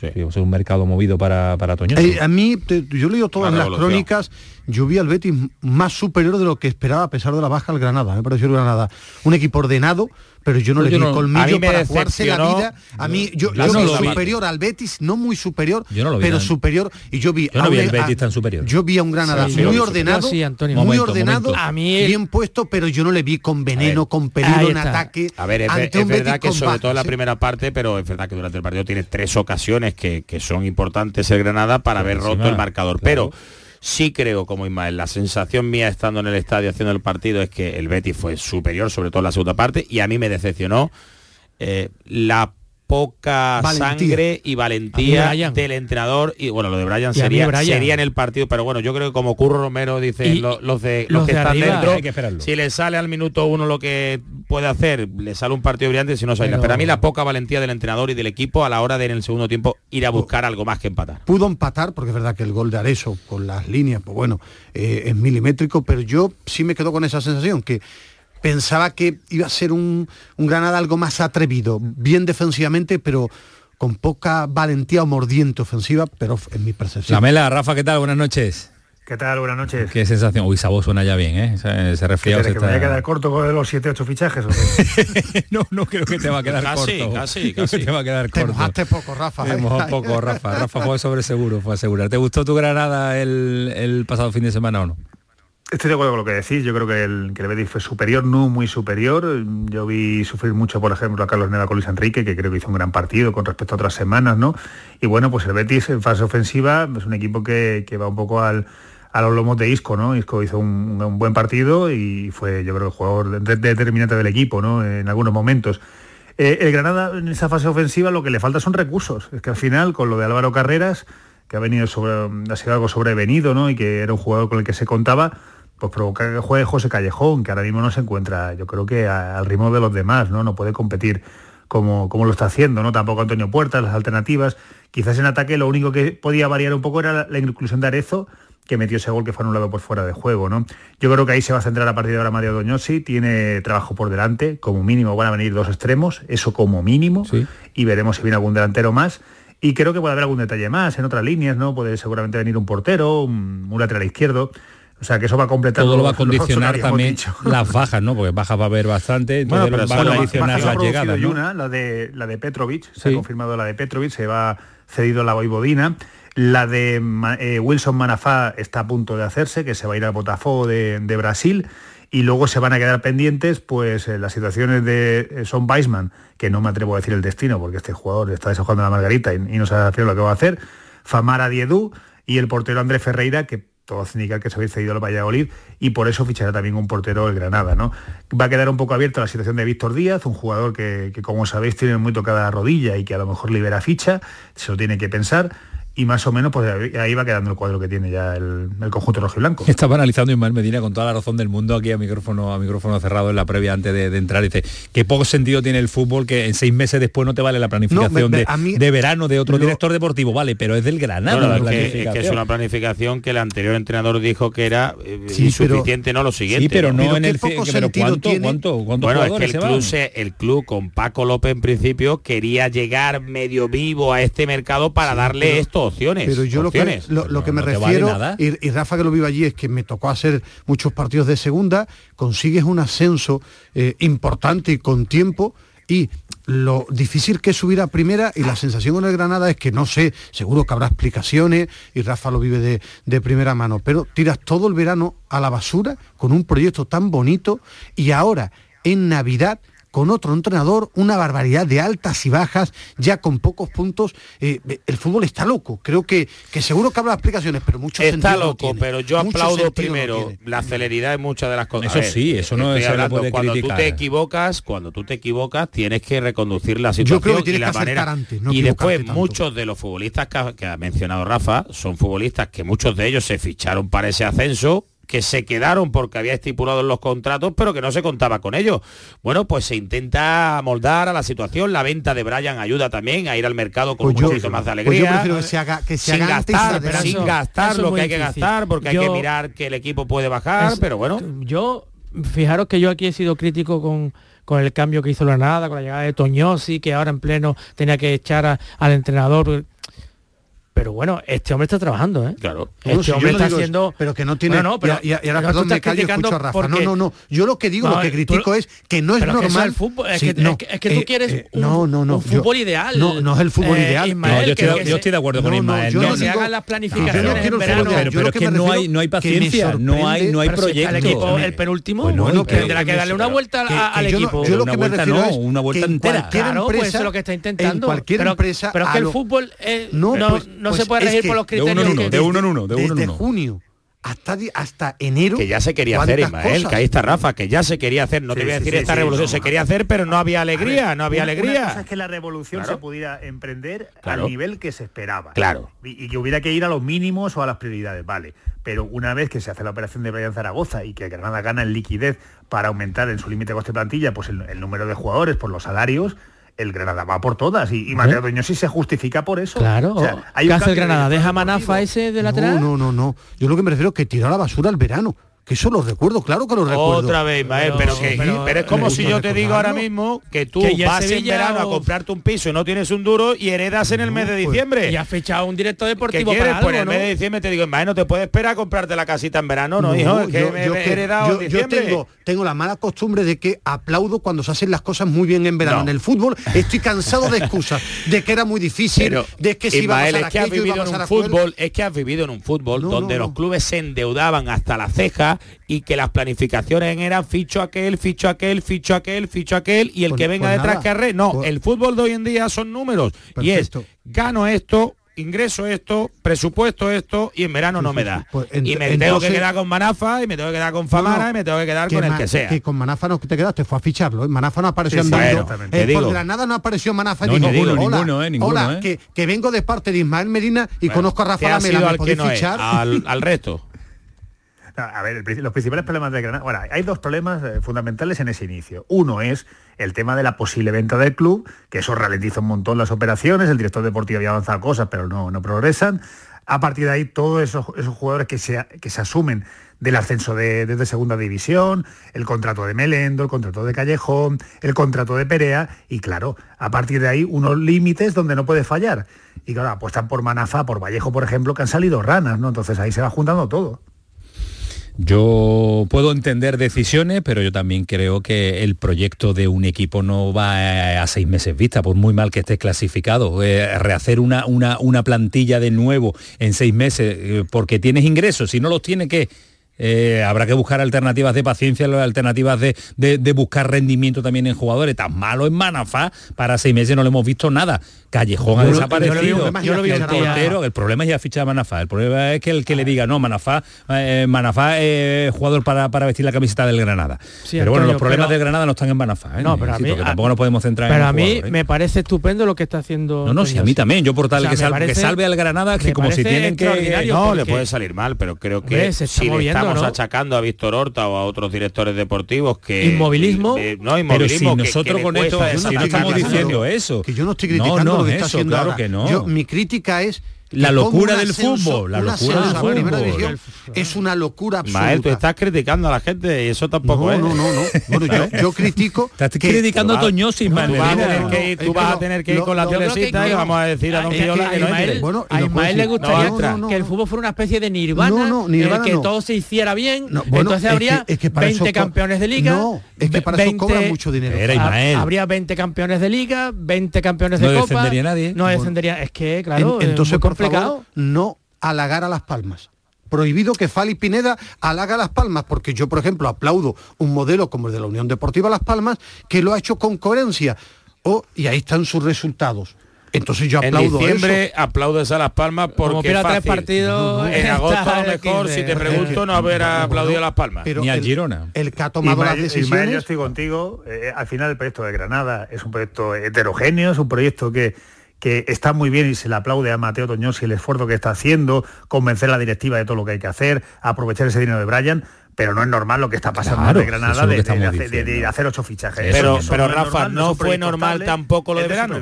No fue tampoco normal lo del verano, por lo tanto hay que intentar arreglar lo del verano ahora, mejor pues, intentarlo.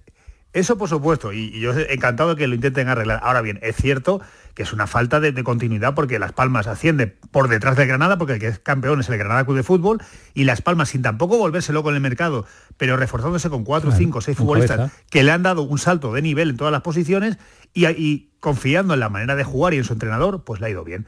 Y el Granada, pues ese golpe de seis, siete fichajes no le funcionó y ahora tiene que hacer pues lo que va a tener que hacer más lo del verano. Además os digo una cosa, para el periodismo es magnífico. bueno, este otra lectura, vale, es otra lectura diferente, claro. Si yo estoy hasta arriba, imagínate Rafa. Rafa todos los días. Esto es todos los días, ¿eh? 24 horas. Oye, Rafa, ¿hay que estar pendiente de alguna noticia? Eh, hay que estar pendiente, bueno, sí. ¿O alguna edición digital? ¿Sí? Sí, sí, sí. Dentro de un rato sacaremos algo relacionado con la operación Libero. Perfecto. Eh, con, la fianza que demanda el juez al Granada. Evidentemente es la fianza, no es el, dinero definitivo que hay que pagar porque, porque se ha abierto juicio oral y lo que viene ahora es que se feche el juicio. Pero, pero, ya empezamos a saber las cantidades, las cantidades evidentemente son muy altas, las vamos a conocer, eh, ya digo, lo vamos a publicar en, Ideal. Y, y bueno, Granada está tranquilo en principio porque como mucho eh, se rebajaría bastante la cantidad que le impondrían como fianza en estos meses y va a intentar con su escrito de defensa pues eh, obviamente defenderse ¿no? al respecto pero, pero bueno, empiezan, empiezan a salir las cosas, ya se sabe lo que piden de cárcel para Lleno Pozo, Quique Pina, en fin, dentro, dentro de un ratito estará, vale, vale, estará web y ya se otra vez Quique Pina. Otra vez ahí. Quique Pina por todos lados, en el Cádiz, en el Cádiz, en la Granada. Siempre está en la línea. Siempre está en la línea de flotación. bueno, Rafa, que estaremos muy, muy pendientes. Gracias por estar este ratito con nosotros y actualizando y dándole F5 siempre a esa plantilla del... ¿Cómo te veo en Twitter ahí actualizando las plantillas cada, cada, cada 10 minutos? Muy cutre, sé que lo hace, luego lo denotas adrede, para que, para que soy, soy como Ismael, un poco vintage para esas cosas. Oye, eh, antes de antes de, marcharte, una duda, lo, de carrera eh, de perogrullo, era lógico también la salida, ¿no? Es verdad que no haya sentado, no ha sentado bien, pero el que tenía la sartén por el mango, como se suele decir, era el Manchester United, ¿no? Recibe dinero y se va al Benfica, pero, pero, pero, no le han puesto ninguna pistola a Álvaro Carreras para irse, ¿eh? Álvaro Carreras también ha puesto de su parte para para irse, no, no, no, estaba demasiado conforme aquí. Yo creo que jugar iba a jugar bastante, pero, pero bueno, él, había tomado su decisión, yo creo que una oportunidad y, recuerdo un poco el paso de Grimaldo por el Benfica, creo yo, ¿no? De que en Portugal los laterales ofensivos crecen mucho y luego dan el salto, creo que empieza un poco en el mismo, que, hace muy bien, pero como ha explicado Mateo Toñosi, el, Granada necesita futbolistas que estén comprometidos. Eso es lo fundamental, mejor pero comprometidos y que quieran estar y que quieren luchar por el objetivo casi imposible de salvarse, ¿no? Pero, pero intentarlo al menos. Bueno, decisiones eh, particulares y personales de carreras que ha estado muy poquito tiempo vistiendo la camiseta del Granada y se marcha a la Liga Portuguesa. Ismael, lo vas a seguir seguro, que tú eres de Liga Portuguesa y Benfica cuando estés allí. En... sí, me encantaría seguir al año entero allí en, mi pueblo, pero no puedo. en mi pueblo, tío, ya no es Alcalá su pueblo, ya es Portugal, es su país, tío. Lusófilo. Doble nacionalidad, tengo una doble nacionalidad. Adiós, la mela, un abrazo. Me quedo aquí con estos personajes. Cuídate mucho. Bueno, 11 y 17, Antonio Carlos, paramos un instante, sí, que nos vamos a meter en eh, faena tenemos que ir eh, rebajando la cantidad de publi, va Alonso a beber agua, va Ismael Medina al baño, que no le aguanta, no te, aguanta bien, ¿eh? te aguanta la vejiga, te sienta ahí a las 10 y diría mi madre la vejiga. Es que los regalos de Reyes me están... ¿Los lleva los Elite? Sí. El Lady Tena. Dale, Antonio Carlos, que vamos ahora a la vuelta a saludar también de nuevo a Paquito Tamayo, que hay que actualizar. El pelotazo de Canal Sur Radio con Antonio Caamaño. La noche está llena de sorpresas, de gente brillante, de momentos inigualables, de espacios y ambientes fantásticos. La noche de Canal Sur Radio con Rafa Cremades. De lunes a jueves, pasada la medianoche. Un programa que ya es un gran club, con grandes invitados, música en directo y mucha complicidad. Contigo somos más Canal Sur Radio. Contigo somos más Andalucía. El sorteo de Eurojackpot de la 11 del viernes 12 de enero ha entregado un premio en San José del Valle, Cádiz, de más de 5 millones de euros. ¡Enhorabuena! Y este martes, por solo 2 euros, bote de 120 millones. Y además, un segundo premio de 20 millones de euros. Tú puedes ser el siguiente. Cómpralo ya. Eurojackpot de la 11. Millonario por los siglos de los siglos. A todos los que jugáis a la 11, bien jugado. Juega responsablemente y solo si eres mayor de edad. Canal Sur Radio. ¿Has pensado en instalar placas solares en tu vivienda o negocio? Con Sol Renovables, enchúfate al sol. www.solrenovables.com o 955 35 53 49. Si quieres disfrutar de la radio por la tarde, te espero de lunes a viernes a partir de las 4 en Canal Sur Radio. Te ofrezco complicidad, cercanía, risas y buen humor, las historias que pasan en Andalucía, actualidad consejos sobre salud y muchas entrevistas. Cuento contigo. Así es la tarde de Canal Sur Radio con Mariló Maldonado. Tres horas para disfrutar de la mejor radio hecha en Andalucía. De lunes a viernes desde las 4 de la tarde. Contigo somos más Canal Sur Radio. Contigo somos más Andalucía. El pelotazo de Canal Sur Radio con Antonio Caamaño.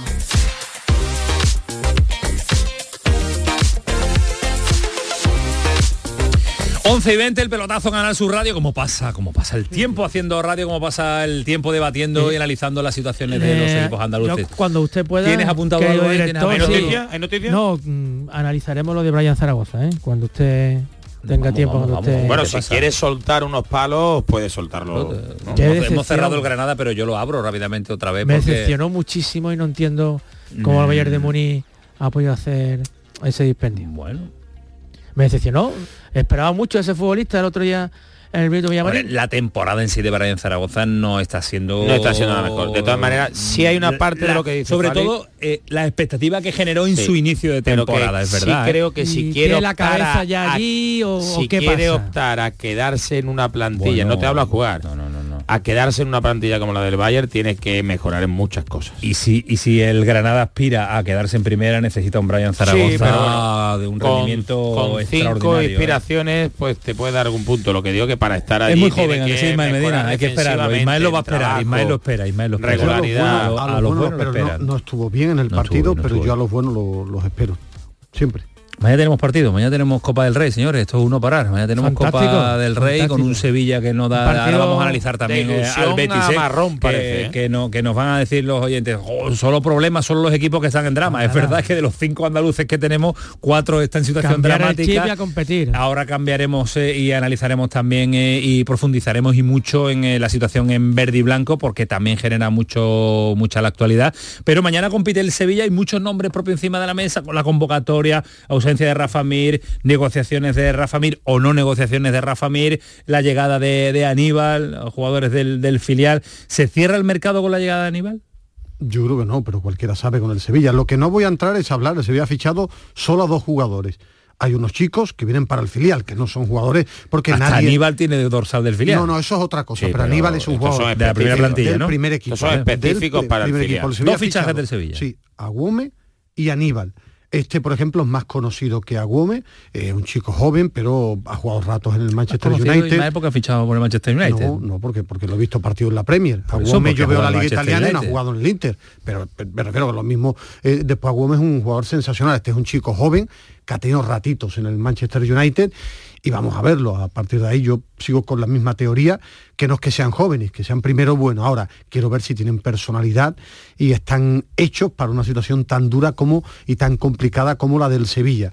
El Sevilla de mañana, yo no creo a aquellos que piensan que es mejor caer eliminado. Perdón, perdón Ismael, eh, por, ir, eh, por, eh, por no saltar al partido de mañana, sino incrementar un poquito el asunto fichaje. Con la llegada de Isaac, con la subida de Isaac, eh, ¿Fofana se cierra o no? Bueno, Fofana, Fofana ya está cerrado, ya está cerrado. Bueno, ya ya está en tenemos- otro club. No, no, que por eso, el que ya está cerrado. El- Digo más que el- Fofana, mira, eh, la posición de Fofana. El mismo día, el día anterior a la firma de Isaac, que fue a las 10 y cuarto más o Sí, menos cuando firmó antes del entrenamiento, pues el, el día anterior fue esa llamada. Por lo tanto, yo lo que sí creo es que se va a buscar el delantero. El delantero, se, eso, va, a eso se- iba. se va a seguir ahora. Hay que encajar una serie de, fe- de piezas con salidas y buscar algún traspaso, cesiones, yo no sé cómo lo van a hacer. Yo lo que no entiendo idea. es por qué esa obsesión con el tema del punta, que puede ser cuando el Sevilla se está desangrando atrás, incluso arriba, en la portería. Yo- bueno, arriba. para mí, pero en mi percepción, Pero bueno, a- que arriba, cada uno, eso pero Arriba, el gran problema del Sevilla para mí no era. Sevilla tiene que morir con un delantero. Bueno, yo, yo- morir, yo creo que no, yo creo que el Sevilla se está sí. yendo a segunda por tema y portería portero, y tema defensas y ¿De verdad el Sevilla no va a firmar un portero? No.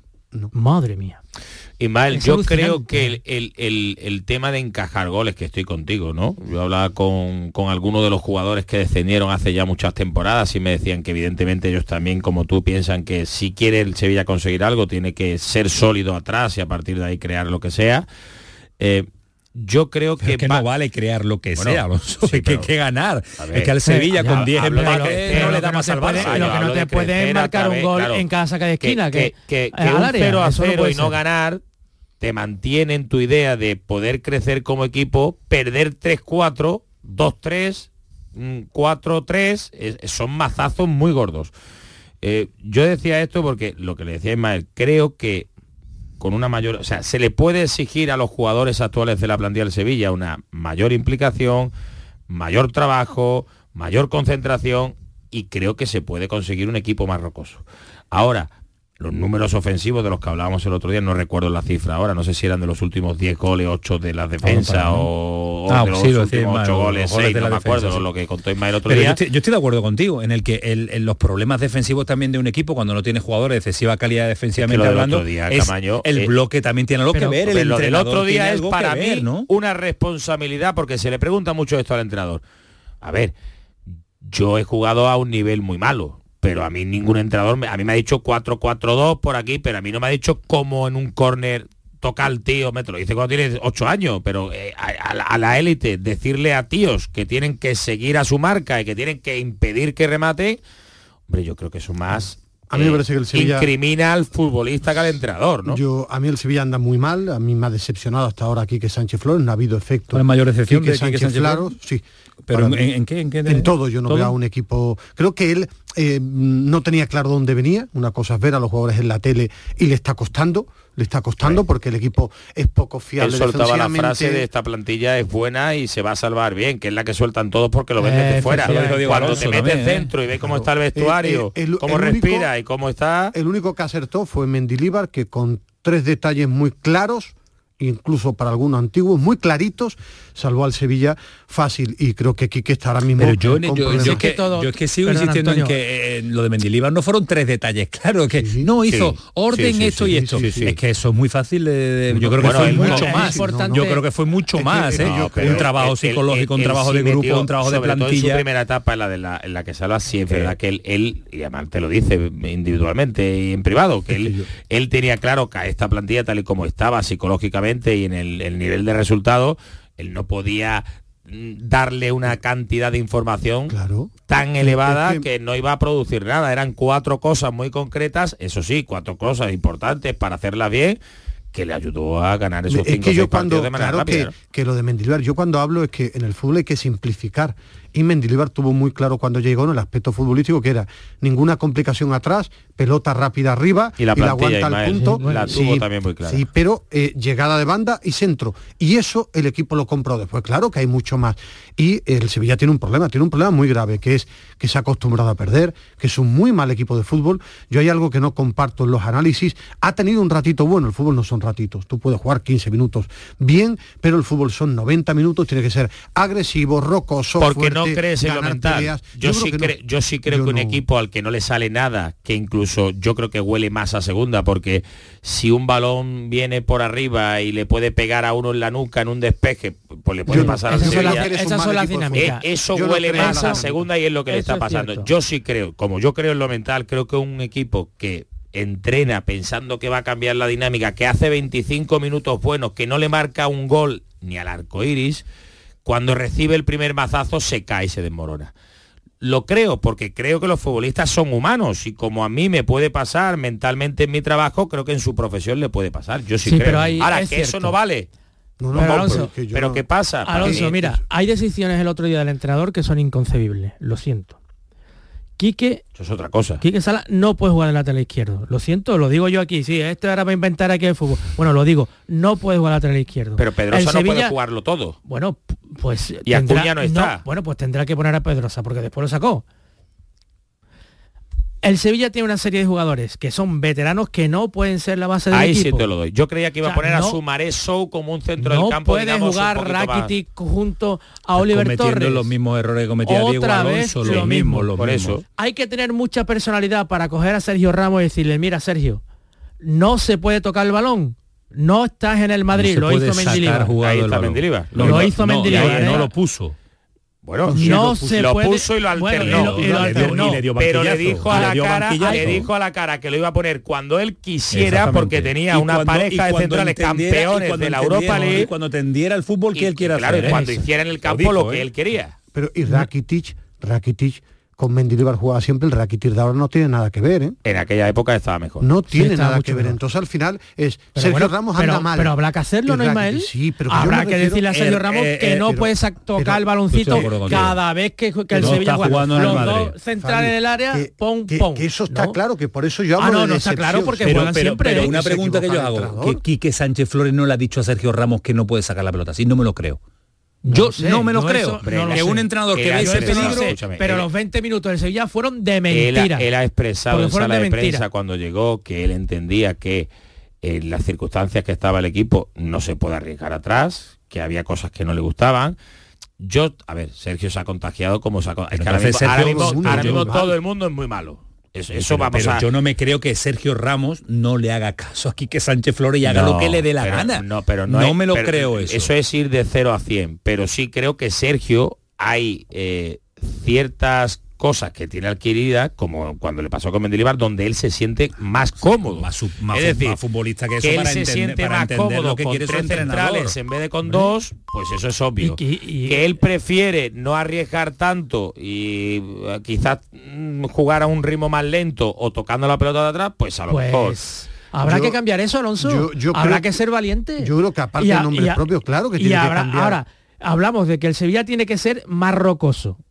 ¿Y los jugadores que han venido van a constituir un Sevilla no, no, que yo lo que me refiero es cuando hablo, claro que individualmente todos los jugadores están muy mal. Y, puedo empezar el señor Caparrós. Y si eh, no lo ven, pues yo creo que, ya verán. yo creo que no debe pensar el Sevilla ahora mismo bueno, en Caparrós, tiene que pensar en ganar partidos. Ese es el problema. Claro, eh, pero si es que no, gana no sé, y es que tú hablas de Caparrós, que y fue un ah, es un magnífico entrenador del pasado. Yo creo que el Sevilla tiene un problema actual, sí. Yo creo yo digo del pasado porque no sé ahora, yo creo que el Sevilla hace tres años salvo al Sevilla. Hace tres años, yo te digo hoy, pero es que el Sevilla va a jugar mañana y juega el domingo, ese es el problema, que con Kika han pasado los días y no gana. Entonces tiene un problema muy grave. ¿Y va a poner otra vez a Rakitic mañana? ¿Otra vez va a poner a Rakitic? Se equivoca. Hombre, por favor. Por eso, si, lo ve, si lo ve cualquiera. Pero Fali, entonces yo lo que quiero más que nombres propios es que cada uno de su opinión. Yo he dicho que es una decepción, Quique. ¿Qué tiene que hacer? Actuar como entrenador. No, pero yo no, soy no, no, puede vivir al, no puede vivir al margen de los nombres propios. Eh, tiene que actuar, tiene que actuar. No, puede vivir, porque yo que analizar el fútbol de Sergio Ramos, de Rakitic, de Caballo, Caballo, Caballo. Si el gran problema que yo te he dicho es que con estos cambios de entrenador todos hacen lo mismo. Llegan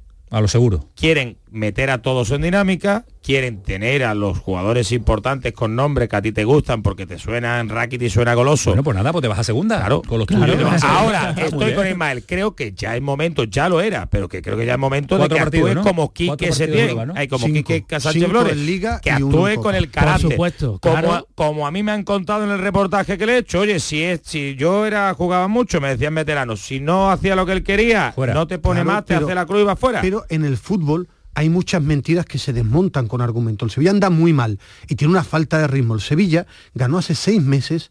Seis meses, ¿eh? no ocho, no, perdona. Sabemos, una sabemos. Europa League, no, no, no, no sabemos. Con Fernando, sí, que está en su casa, Fernando, un medio campo Ya, que era claro. Fernando, Rakitic y hasta Suso de enganche. Pues la vida cambia y- para todos en perfecto, dos meses. entonces y yo me refiero y echan que- a los siete partidos a Perfecto, Mendilibar. pero Es que- entonces es yo que- te digo es que es una tras otra. Sí, pero que todo eso que tú quieres echar ahora rendían. Yo me refiero Uy, hasta que no he de visto rendir, más- Ismael Bueno, Medina, por claro. eso te digo que para eso ¿Dónde está el entrenador. dónde está Fernando, si ti- claro, Ismael? En su pero que igual que a Mendilibar. Bueno, o sea, que que- tú, tú a Mendilibar lo aplaudías cuando ponía a, Mendir, a Fernando, Rakitic. Cuando ganaba.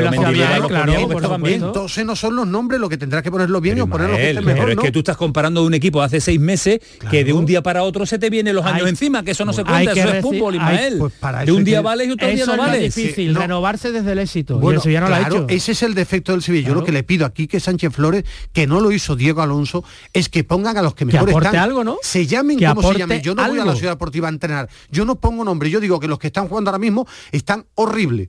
Táctica, técnicamente, A mí sabes que me preocupa que yo he quedado que la ¿eh? intuición, la intuición es que lo que ha venido a priori no va a mejorar Y ni va a cambiar hicieron- la y lo que forma hicieron con de el chaval, jugar al con-. Isaac, Yo eso no lo sé. Y- Yo no y- sé por qué no lo y la alineación de Isaac, ejemplo, que también manda... Aníbal, según cuentan los que lo han fichado, y para la posición que lo han fichado, es un futbolista que no tiene el Sevilla, es decir, es un jugador de jugar por delante del doble pivote, digamos más como media punta entre comillas que no tiene el Sevilla, que ha metido ahí a multitud de jugadores que no han rendido.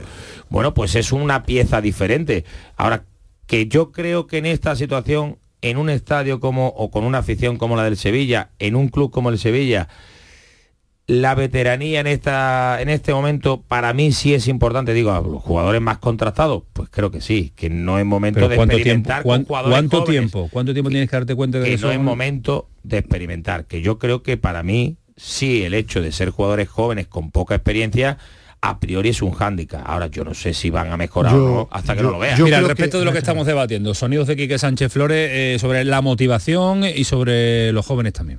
A mí me interesan jugadores que estén motivados. Eso es básicamente lo que quiero. Ojo, contar con los jugadores que yo entienda que están lo suficientemente motivados para estar en el Sevilla. Los que están motivados continuarán, los que el club y yo entendamos que no están motivados irán a otros destinos. Esto es el fútbol. Al final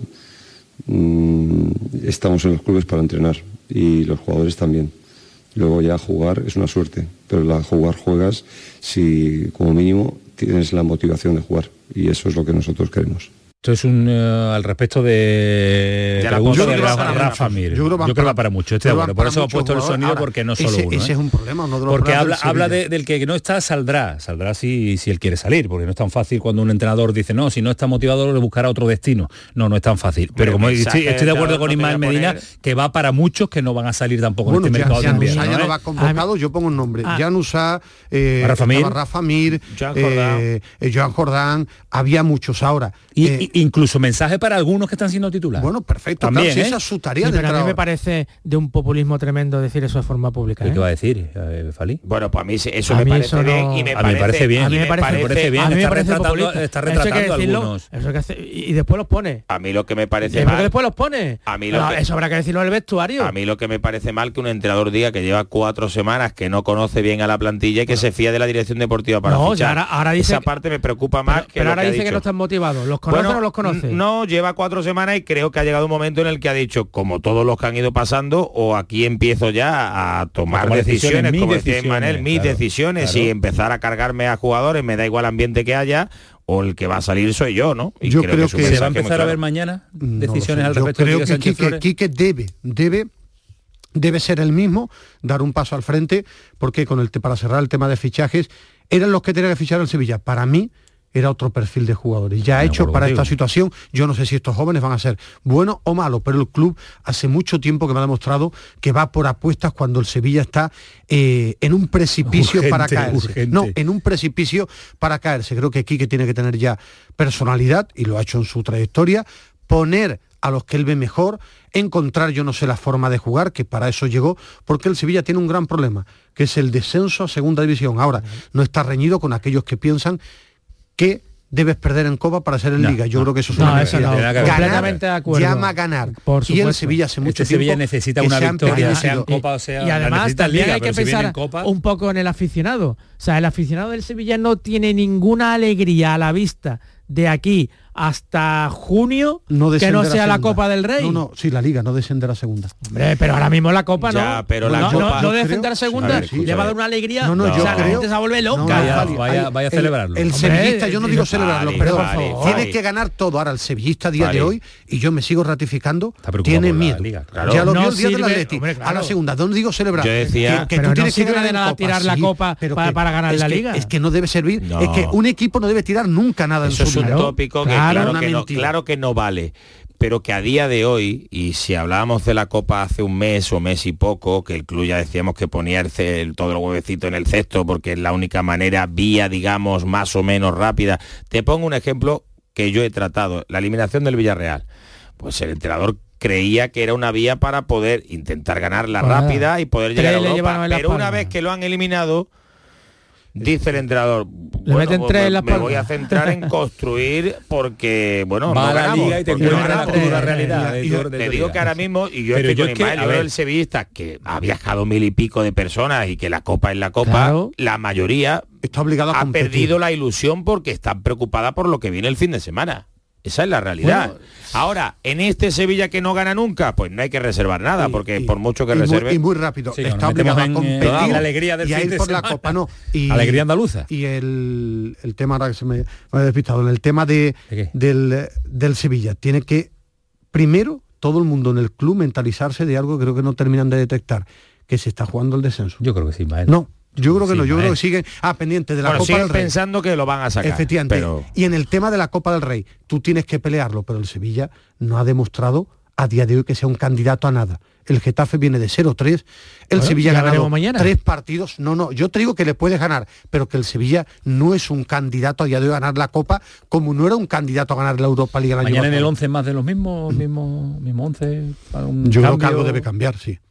De momento va a cambiar el sistema. Yo espero, te digo lo que espero. Por lo que ha dicho hoy. Y creo un centro, creo que un centro del campo un poco más un poquito más sólido más físico. Poquito no eso lo necesita el equipo y rearmarse con tres centrales. Yo lo creo con un equipo además que va a tener enfrente que está en un buen momento. Y que no se nos olvide el asunto asunto Rafa Mir va a salir no va a salir no va a la convocatoria. No, yo te cuento lo que pone yo sé. asunto gastro virus gastrointestinal y después vemos en redes sociales que, que el, yo, el, virus yo lo que he preguntado es que si hay una razón médica por la que no ha viajado que antes de ese partido famoso ante el Valencia, porque la gente se ha quedado con la, esto es el problema del Twitter, ¿no?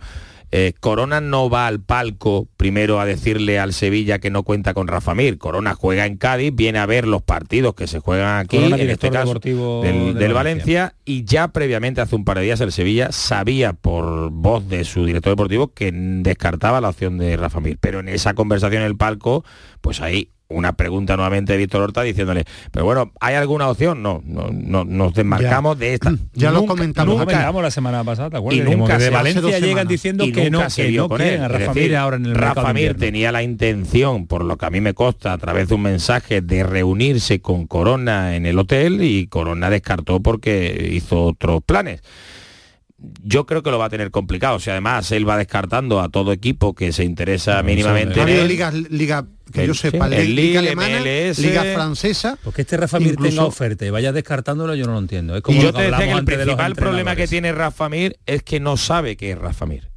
O sea, él, él cree que es Ibrahimovic y no es Rafa Mir, y es Rafa Mir. No el Sevilla le bueno, firmó, metió un gol, hizo ¿eh? un contrato y, y, después cada uno elige. Sí, pero que yo, si no estoy diciendo eso, digo que por lo que a mí me consta, él, él si viene el Milan, el Inter el, el, y el PSG se va, pero es que él se cree que ese es el, mercado Sevilla cometió un gran error cuando el Valencia ya llegaba con lo que quería Rafa Mir, que era una sesión más la amortización, y le dijo que no, porque no se quedaba sin delantero. Lo del Milan en todo caso. Bueno, no, no, lo, del Valencia que le dio su palabra el Sevilla, cuando llegó, se desdijo porque no tenía delantero entonces no tenía solo pero que el uno, Milan entonces daba una opción de compra de 16 millones de euros pero que y fue se después. descarta esa opción. Claro, entonces el Sevilla ha ido cometiendo errores y el jugador ahora, porque el Valencia, salvo una historia de Peter Lin con Jorge Méndez, que son íntimos, a la dirección deportiva del Valencia le ha dicho, no hay un duro, salvo que se haga algo y sería para un extremo izquierda,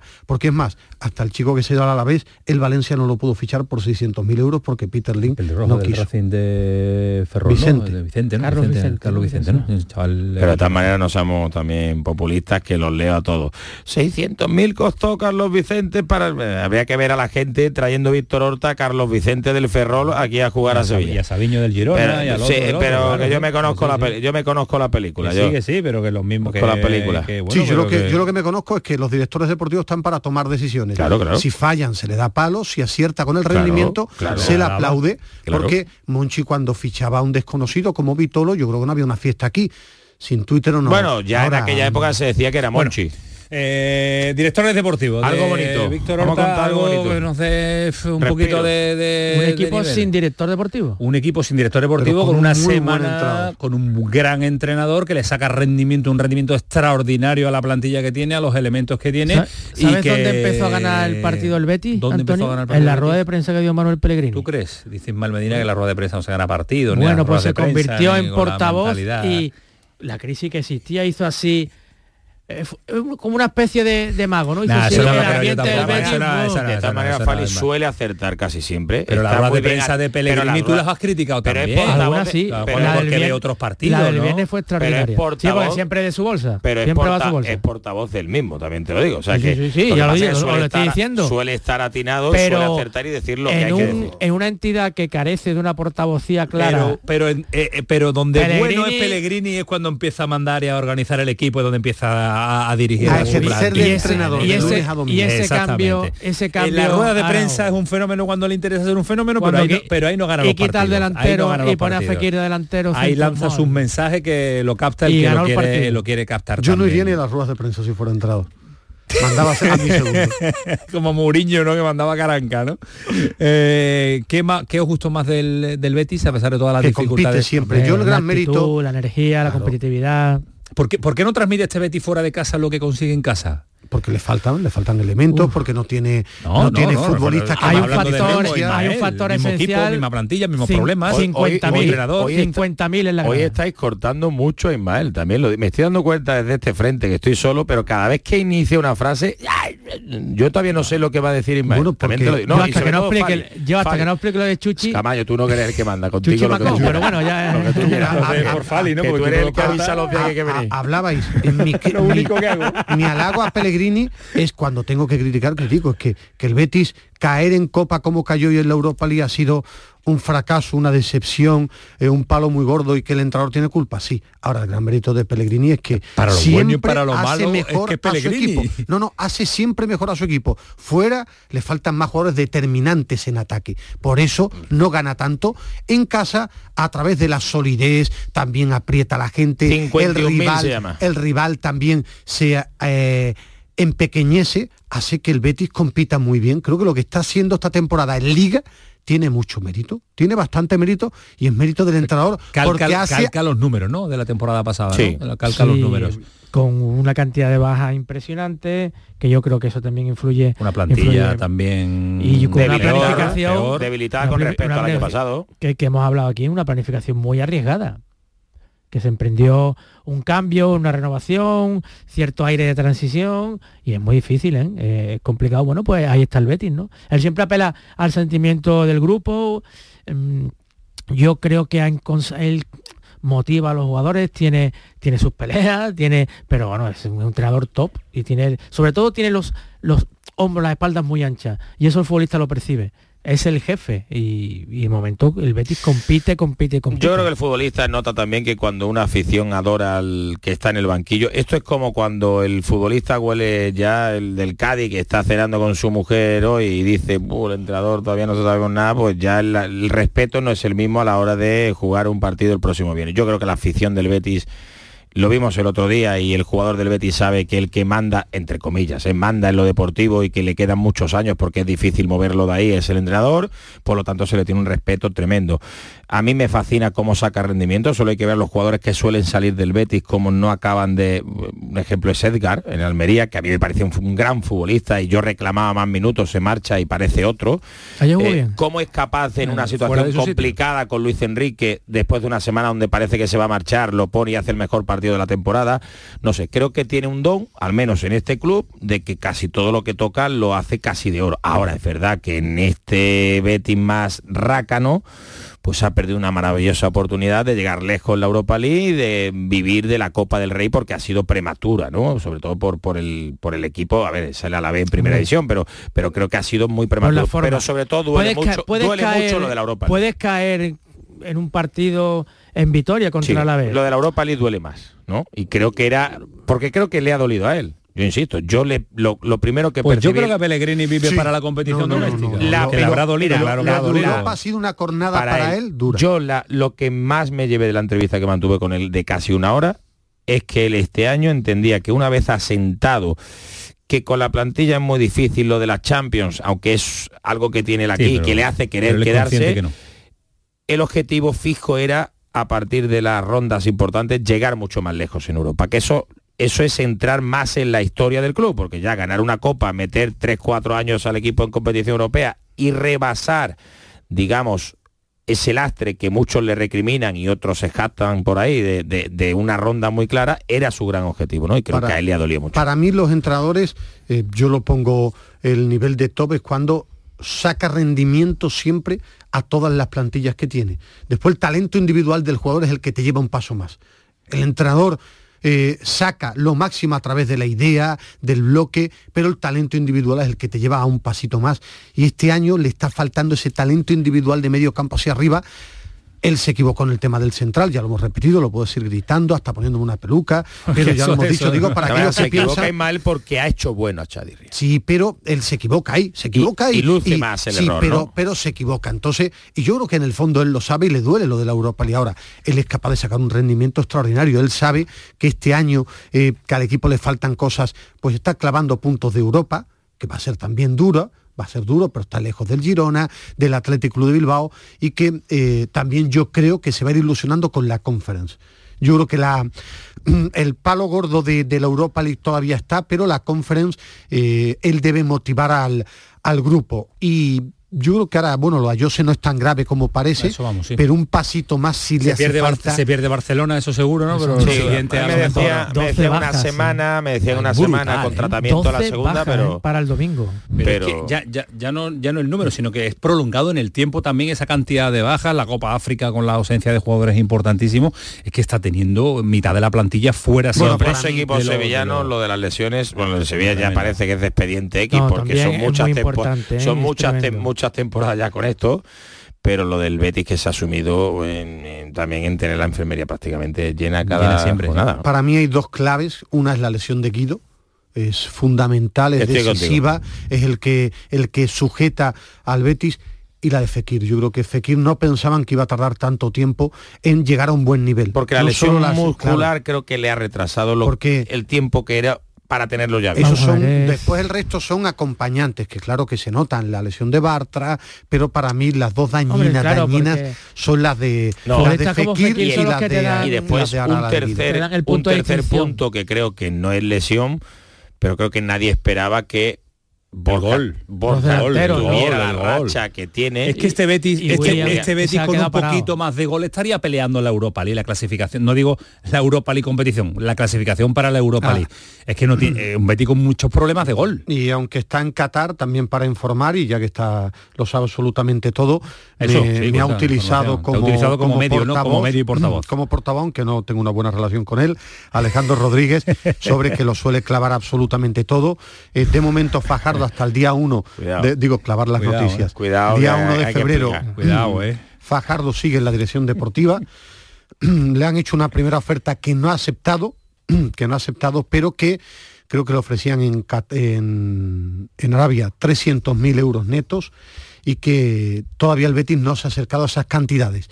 1 de febrero, pendiente, pero ver si sigue o no sigue, porque hasta el día 1 de febrero seguro. A partir de ahí va, a acabar el mercado y hay muchas opciones que a partir de ahí pues mm, se vea si puede continuar o no, ¿no? Esa es la realidad. Digo esto porque, porque lo que dijo Ramón Alarcón que dijo que se había quedado todo el equipo no es algo perenne. O sea que a día de hoy no hay de momento no hay una seguridad. el equipo, tampoco es todo el equipo. O sea que no hay no hay un equipo de pero yo insisto eh, el, el, Betty Fali puede vivir sin dirección deportiva hasta el trabajo hecho lo que vaya a llegar que parece yo esperaba un mercado de invierno más movido que era lo que preveíamos todos lo debatíamos aquí. el, Betis es días pero no se intuye ¿eh? el Betis la salida. es especial en ese trabajo también de bueno, la ha fichado un futbolista Sí, va a ser presentado mañana, que, mañana lo mañana, sí.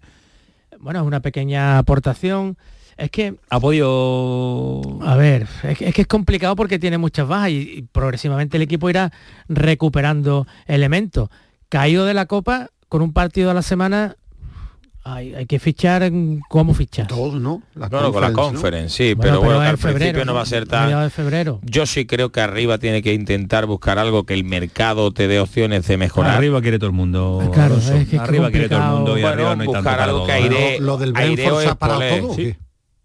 De momento sí. De momento se para todo.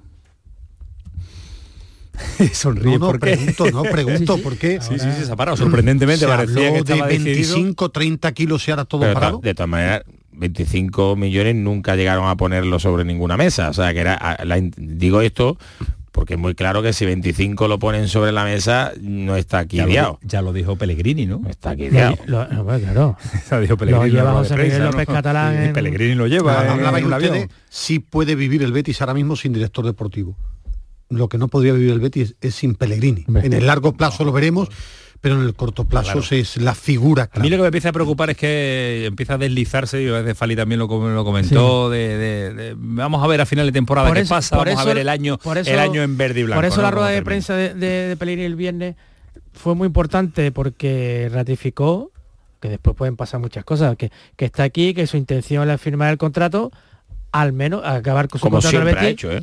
Al menos por su parte. Desde Serra yo no conocía un entrenador tan, tan vinculado a una grada, o tan idolatrada por una grada, ¿no? Tan querida. No lo recuerdo. En todos los años que llevo aquí, Pepe no también tenía una buena relación. Y, no recuerdo, yo, no recuerdo. no recuerdo que fuera tan eh, un clamor tan importante en todos los sectores. Creo que en nuestra profesión, salvo bueno, excepciones de compañeros que pueden tener otra idea, todos entendemos también que es la gran figura que ha sostenido todo este crecimiento tan importante en las últimas temporadas, ¿no? Que es verdad que hay otros factores importantes. Que, lanza sus darditos que molestan, claro, que siempre está con el dinero, que, que creo, dinero. Y que creo que si en algún momento puede suscitar ciertas dudas hasta el final de temporada, que yo no lo he palpado todavía, pues hace bien porque querrá que de una vez por todas la plantilla sea una plantilla de crecimiento acorde para aspirar y dar ese salto que tanto habla. y, me viene, a la cabeza que muchas veces hablamos de los problemas económicos del Betis. El Betis siempre tiene problemas económicos, sí, es verdad, tiene... Es que se gastó 28 millones de euros en, comprar a Borja Iglesias. ¿eh? Bueno, y Fekir también se gastó un dinero y una ficha muy alta, ¿eh? Es que el Betis, el Betis cuando fue al mercado y fue también son importantes. ¿eh? Una plantilla cara, también que igual es el peaje que debes de, pagar para estar tres años en Europa, ganar la Copa. Todos estos halagos que estamos en enero. ¿eh? La pelea por Europa va a ser dura, bastante dura. Queda la Conference eh, tiene que seguir, ¿eh? y eso lo sabe también Pellegrini, apretando a jugadores, enchufando. Estamos en enero, Ismael, estamos en enero, Ismael, media, media vuelta de liga, media temporada y quedan partidos importantes. Sí, pero, la, pero la temporada del Betty olía un poco a chamusquina y el triunfo el otro día. Pero Fali con Pellegrini. Rearma mucho, ¿eh? Rearma mucho. Ya nunca se ¿eh? cae con Pellegrini. Yo creo que es que yo nunca dudo de Pellegrini porque en el, en el yo te hablo del si si, si Areso está un poquito. Bueno, claro, pero en el. En no, el, pero, sí, pero se compitió el Betis. en la regularidad, en la regularidad, los torneos largos, desde que llegó, no, no falla. una copa también. Bueno, señores, que ha sido un auténtico placer, eh, que es un programa largo, que son muchas horas de debates y que me encanta, porque siempre salen temas donde se les saca punta y temas ¿Habéis disfrutado, por último, quedan tres minutos, ¿has disfrutado mucho con esto del bar, los sonidos que tanto feliz hacía? ayer, yo la verdad es que sigo igual. es llamativo el sonido, pero bueno, tampoco aporta nada desde el punto de vista informativo. Me parece interesante. y, más llamativo que informativo. y me parece muy llamativo que depende de quién esté, el árbitro eh, o de, la persona que esté en el bar y de abajo, hay mucha diferencia. Mm, rápido, Hernández Hernández controla la situación él y a Pulido Santana el que manejó la situación fue Hernández Hernández abajo y en el partido en Cádiz fue Jaime Latre el que le dijo, no, no, no, no ves que se para la... Hay, bar con más personalidad que el mismo que, y me llamó mucho la atención eso. eso, se, se, intuía también. A mí lo único que me ratificó es lo que yo sabía, que el, los árbitros de bar tienen muchísima más influencia que el árbitro de campo, pero muchísimas años luz. Bueno, que mañana ahondaremos y profundizaremos también en Primera Federación, que hay equipos que están ahora en eh, buenas condiciones, que van recuperándose como el Recreativo de Huelva, como el Córdoba, por ejemplo, así que queríamos hoy hacer una, un poquito de Córdoba, también darle un cariñito al, Córdoba que se ha metido en el playoff después de pasarlo francamente mal. Y Hilde, un Córdoba que se va recuperando, buenas noches. Sí, un notable es la nota que se le puede poner al Córdoba tras terminar tercero la primera vuelta solo por detrás de Ibiza y Castellón. Está a 10 puntos del líder y a 8 del sexto clasificado. El Intercity está empatado con el Málaga y a un punto se encuentra el Recreativo de Huelva que será su próximo rival este próximo domingo en el eh, Colombino. El Córdoba finaliza una primera vuelta que ilusiona al personal. Suma 36 puntos en 19 partidos. Ha ganado 11, empatado 3 y perdido 5. Es con 33 goles el tercer mejor ataque del grupo y la quinta mejor defensa. Si mantiene esa dinámica, no tendrá problemas para mantenerse en zona de playoff. Iván Gania. Pero nuestro objetivo tiene que ser mirar para arriba tiene que ser mirar para arriba, ser ambiciosos, porque a veces si no miras para arriba y, y, miras para atrás, te da miedo y a que te puedan alcanzar, nosotros mirar hacia arriba y no pensar en los de atrás. Por cierto, el Córdoba fletará un autobús para sus aficionados de cara al partido del Regre, que ha facilitado por ahora medio millar de entradas, una cifra que podría aumentar si la demanda es alta como se espera. Ojalá sea así porque el Córdoba es uno de los equipos que tiene que volver cuanto antes a primera federación. ¿Cómo está el recreativo? Eh? No me lo tiene Oscar y arriba del todo. Eres muy Oscar Arias, no del entrado, ¿no? No ha fichado Antonio Segovia, sigo insistiendo en ese tema, pero... colocar al amigo. no, no, amigo no, esto es la realidades, yo hablo de realidades, chaval. realidades, el amigo. Alonso tiene muchos amigos. Muchísimos El hombre con más amigos que yo he conocido. Bueno, que me voy un poquito a ah, tío Fali. Nada, un placer. Tiene muchos amigos también, que sí. Es que, hombre, alguno... Que te quedan los auriculares, Fali. Sí, ¿verdad? y los lunes, a Fali le gustan los lunes. Me encantan los lunes. Adiós. Adiós, Alonso. Hoy no va a explicar lo de Chuchimacón. Un día lo explicaré muy rápido. tiempo, tiene más tiempo, tiene más tiempo. Chuchi e Ismael Medina, esto no pasa nada. Eh, jugador del Valladolid, jugador del Valladolid. Cierro con eh, Paquito Tamaño. Paco, ¿cómo están las redes sociales para terminar? Tú pones el punto y seguido hasta mañana.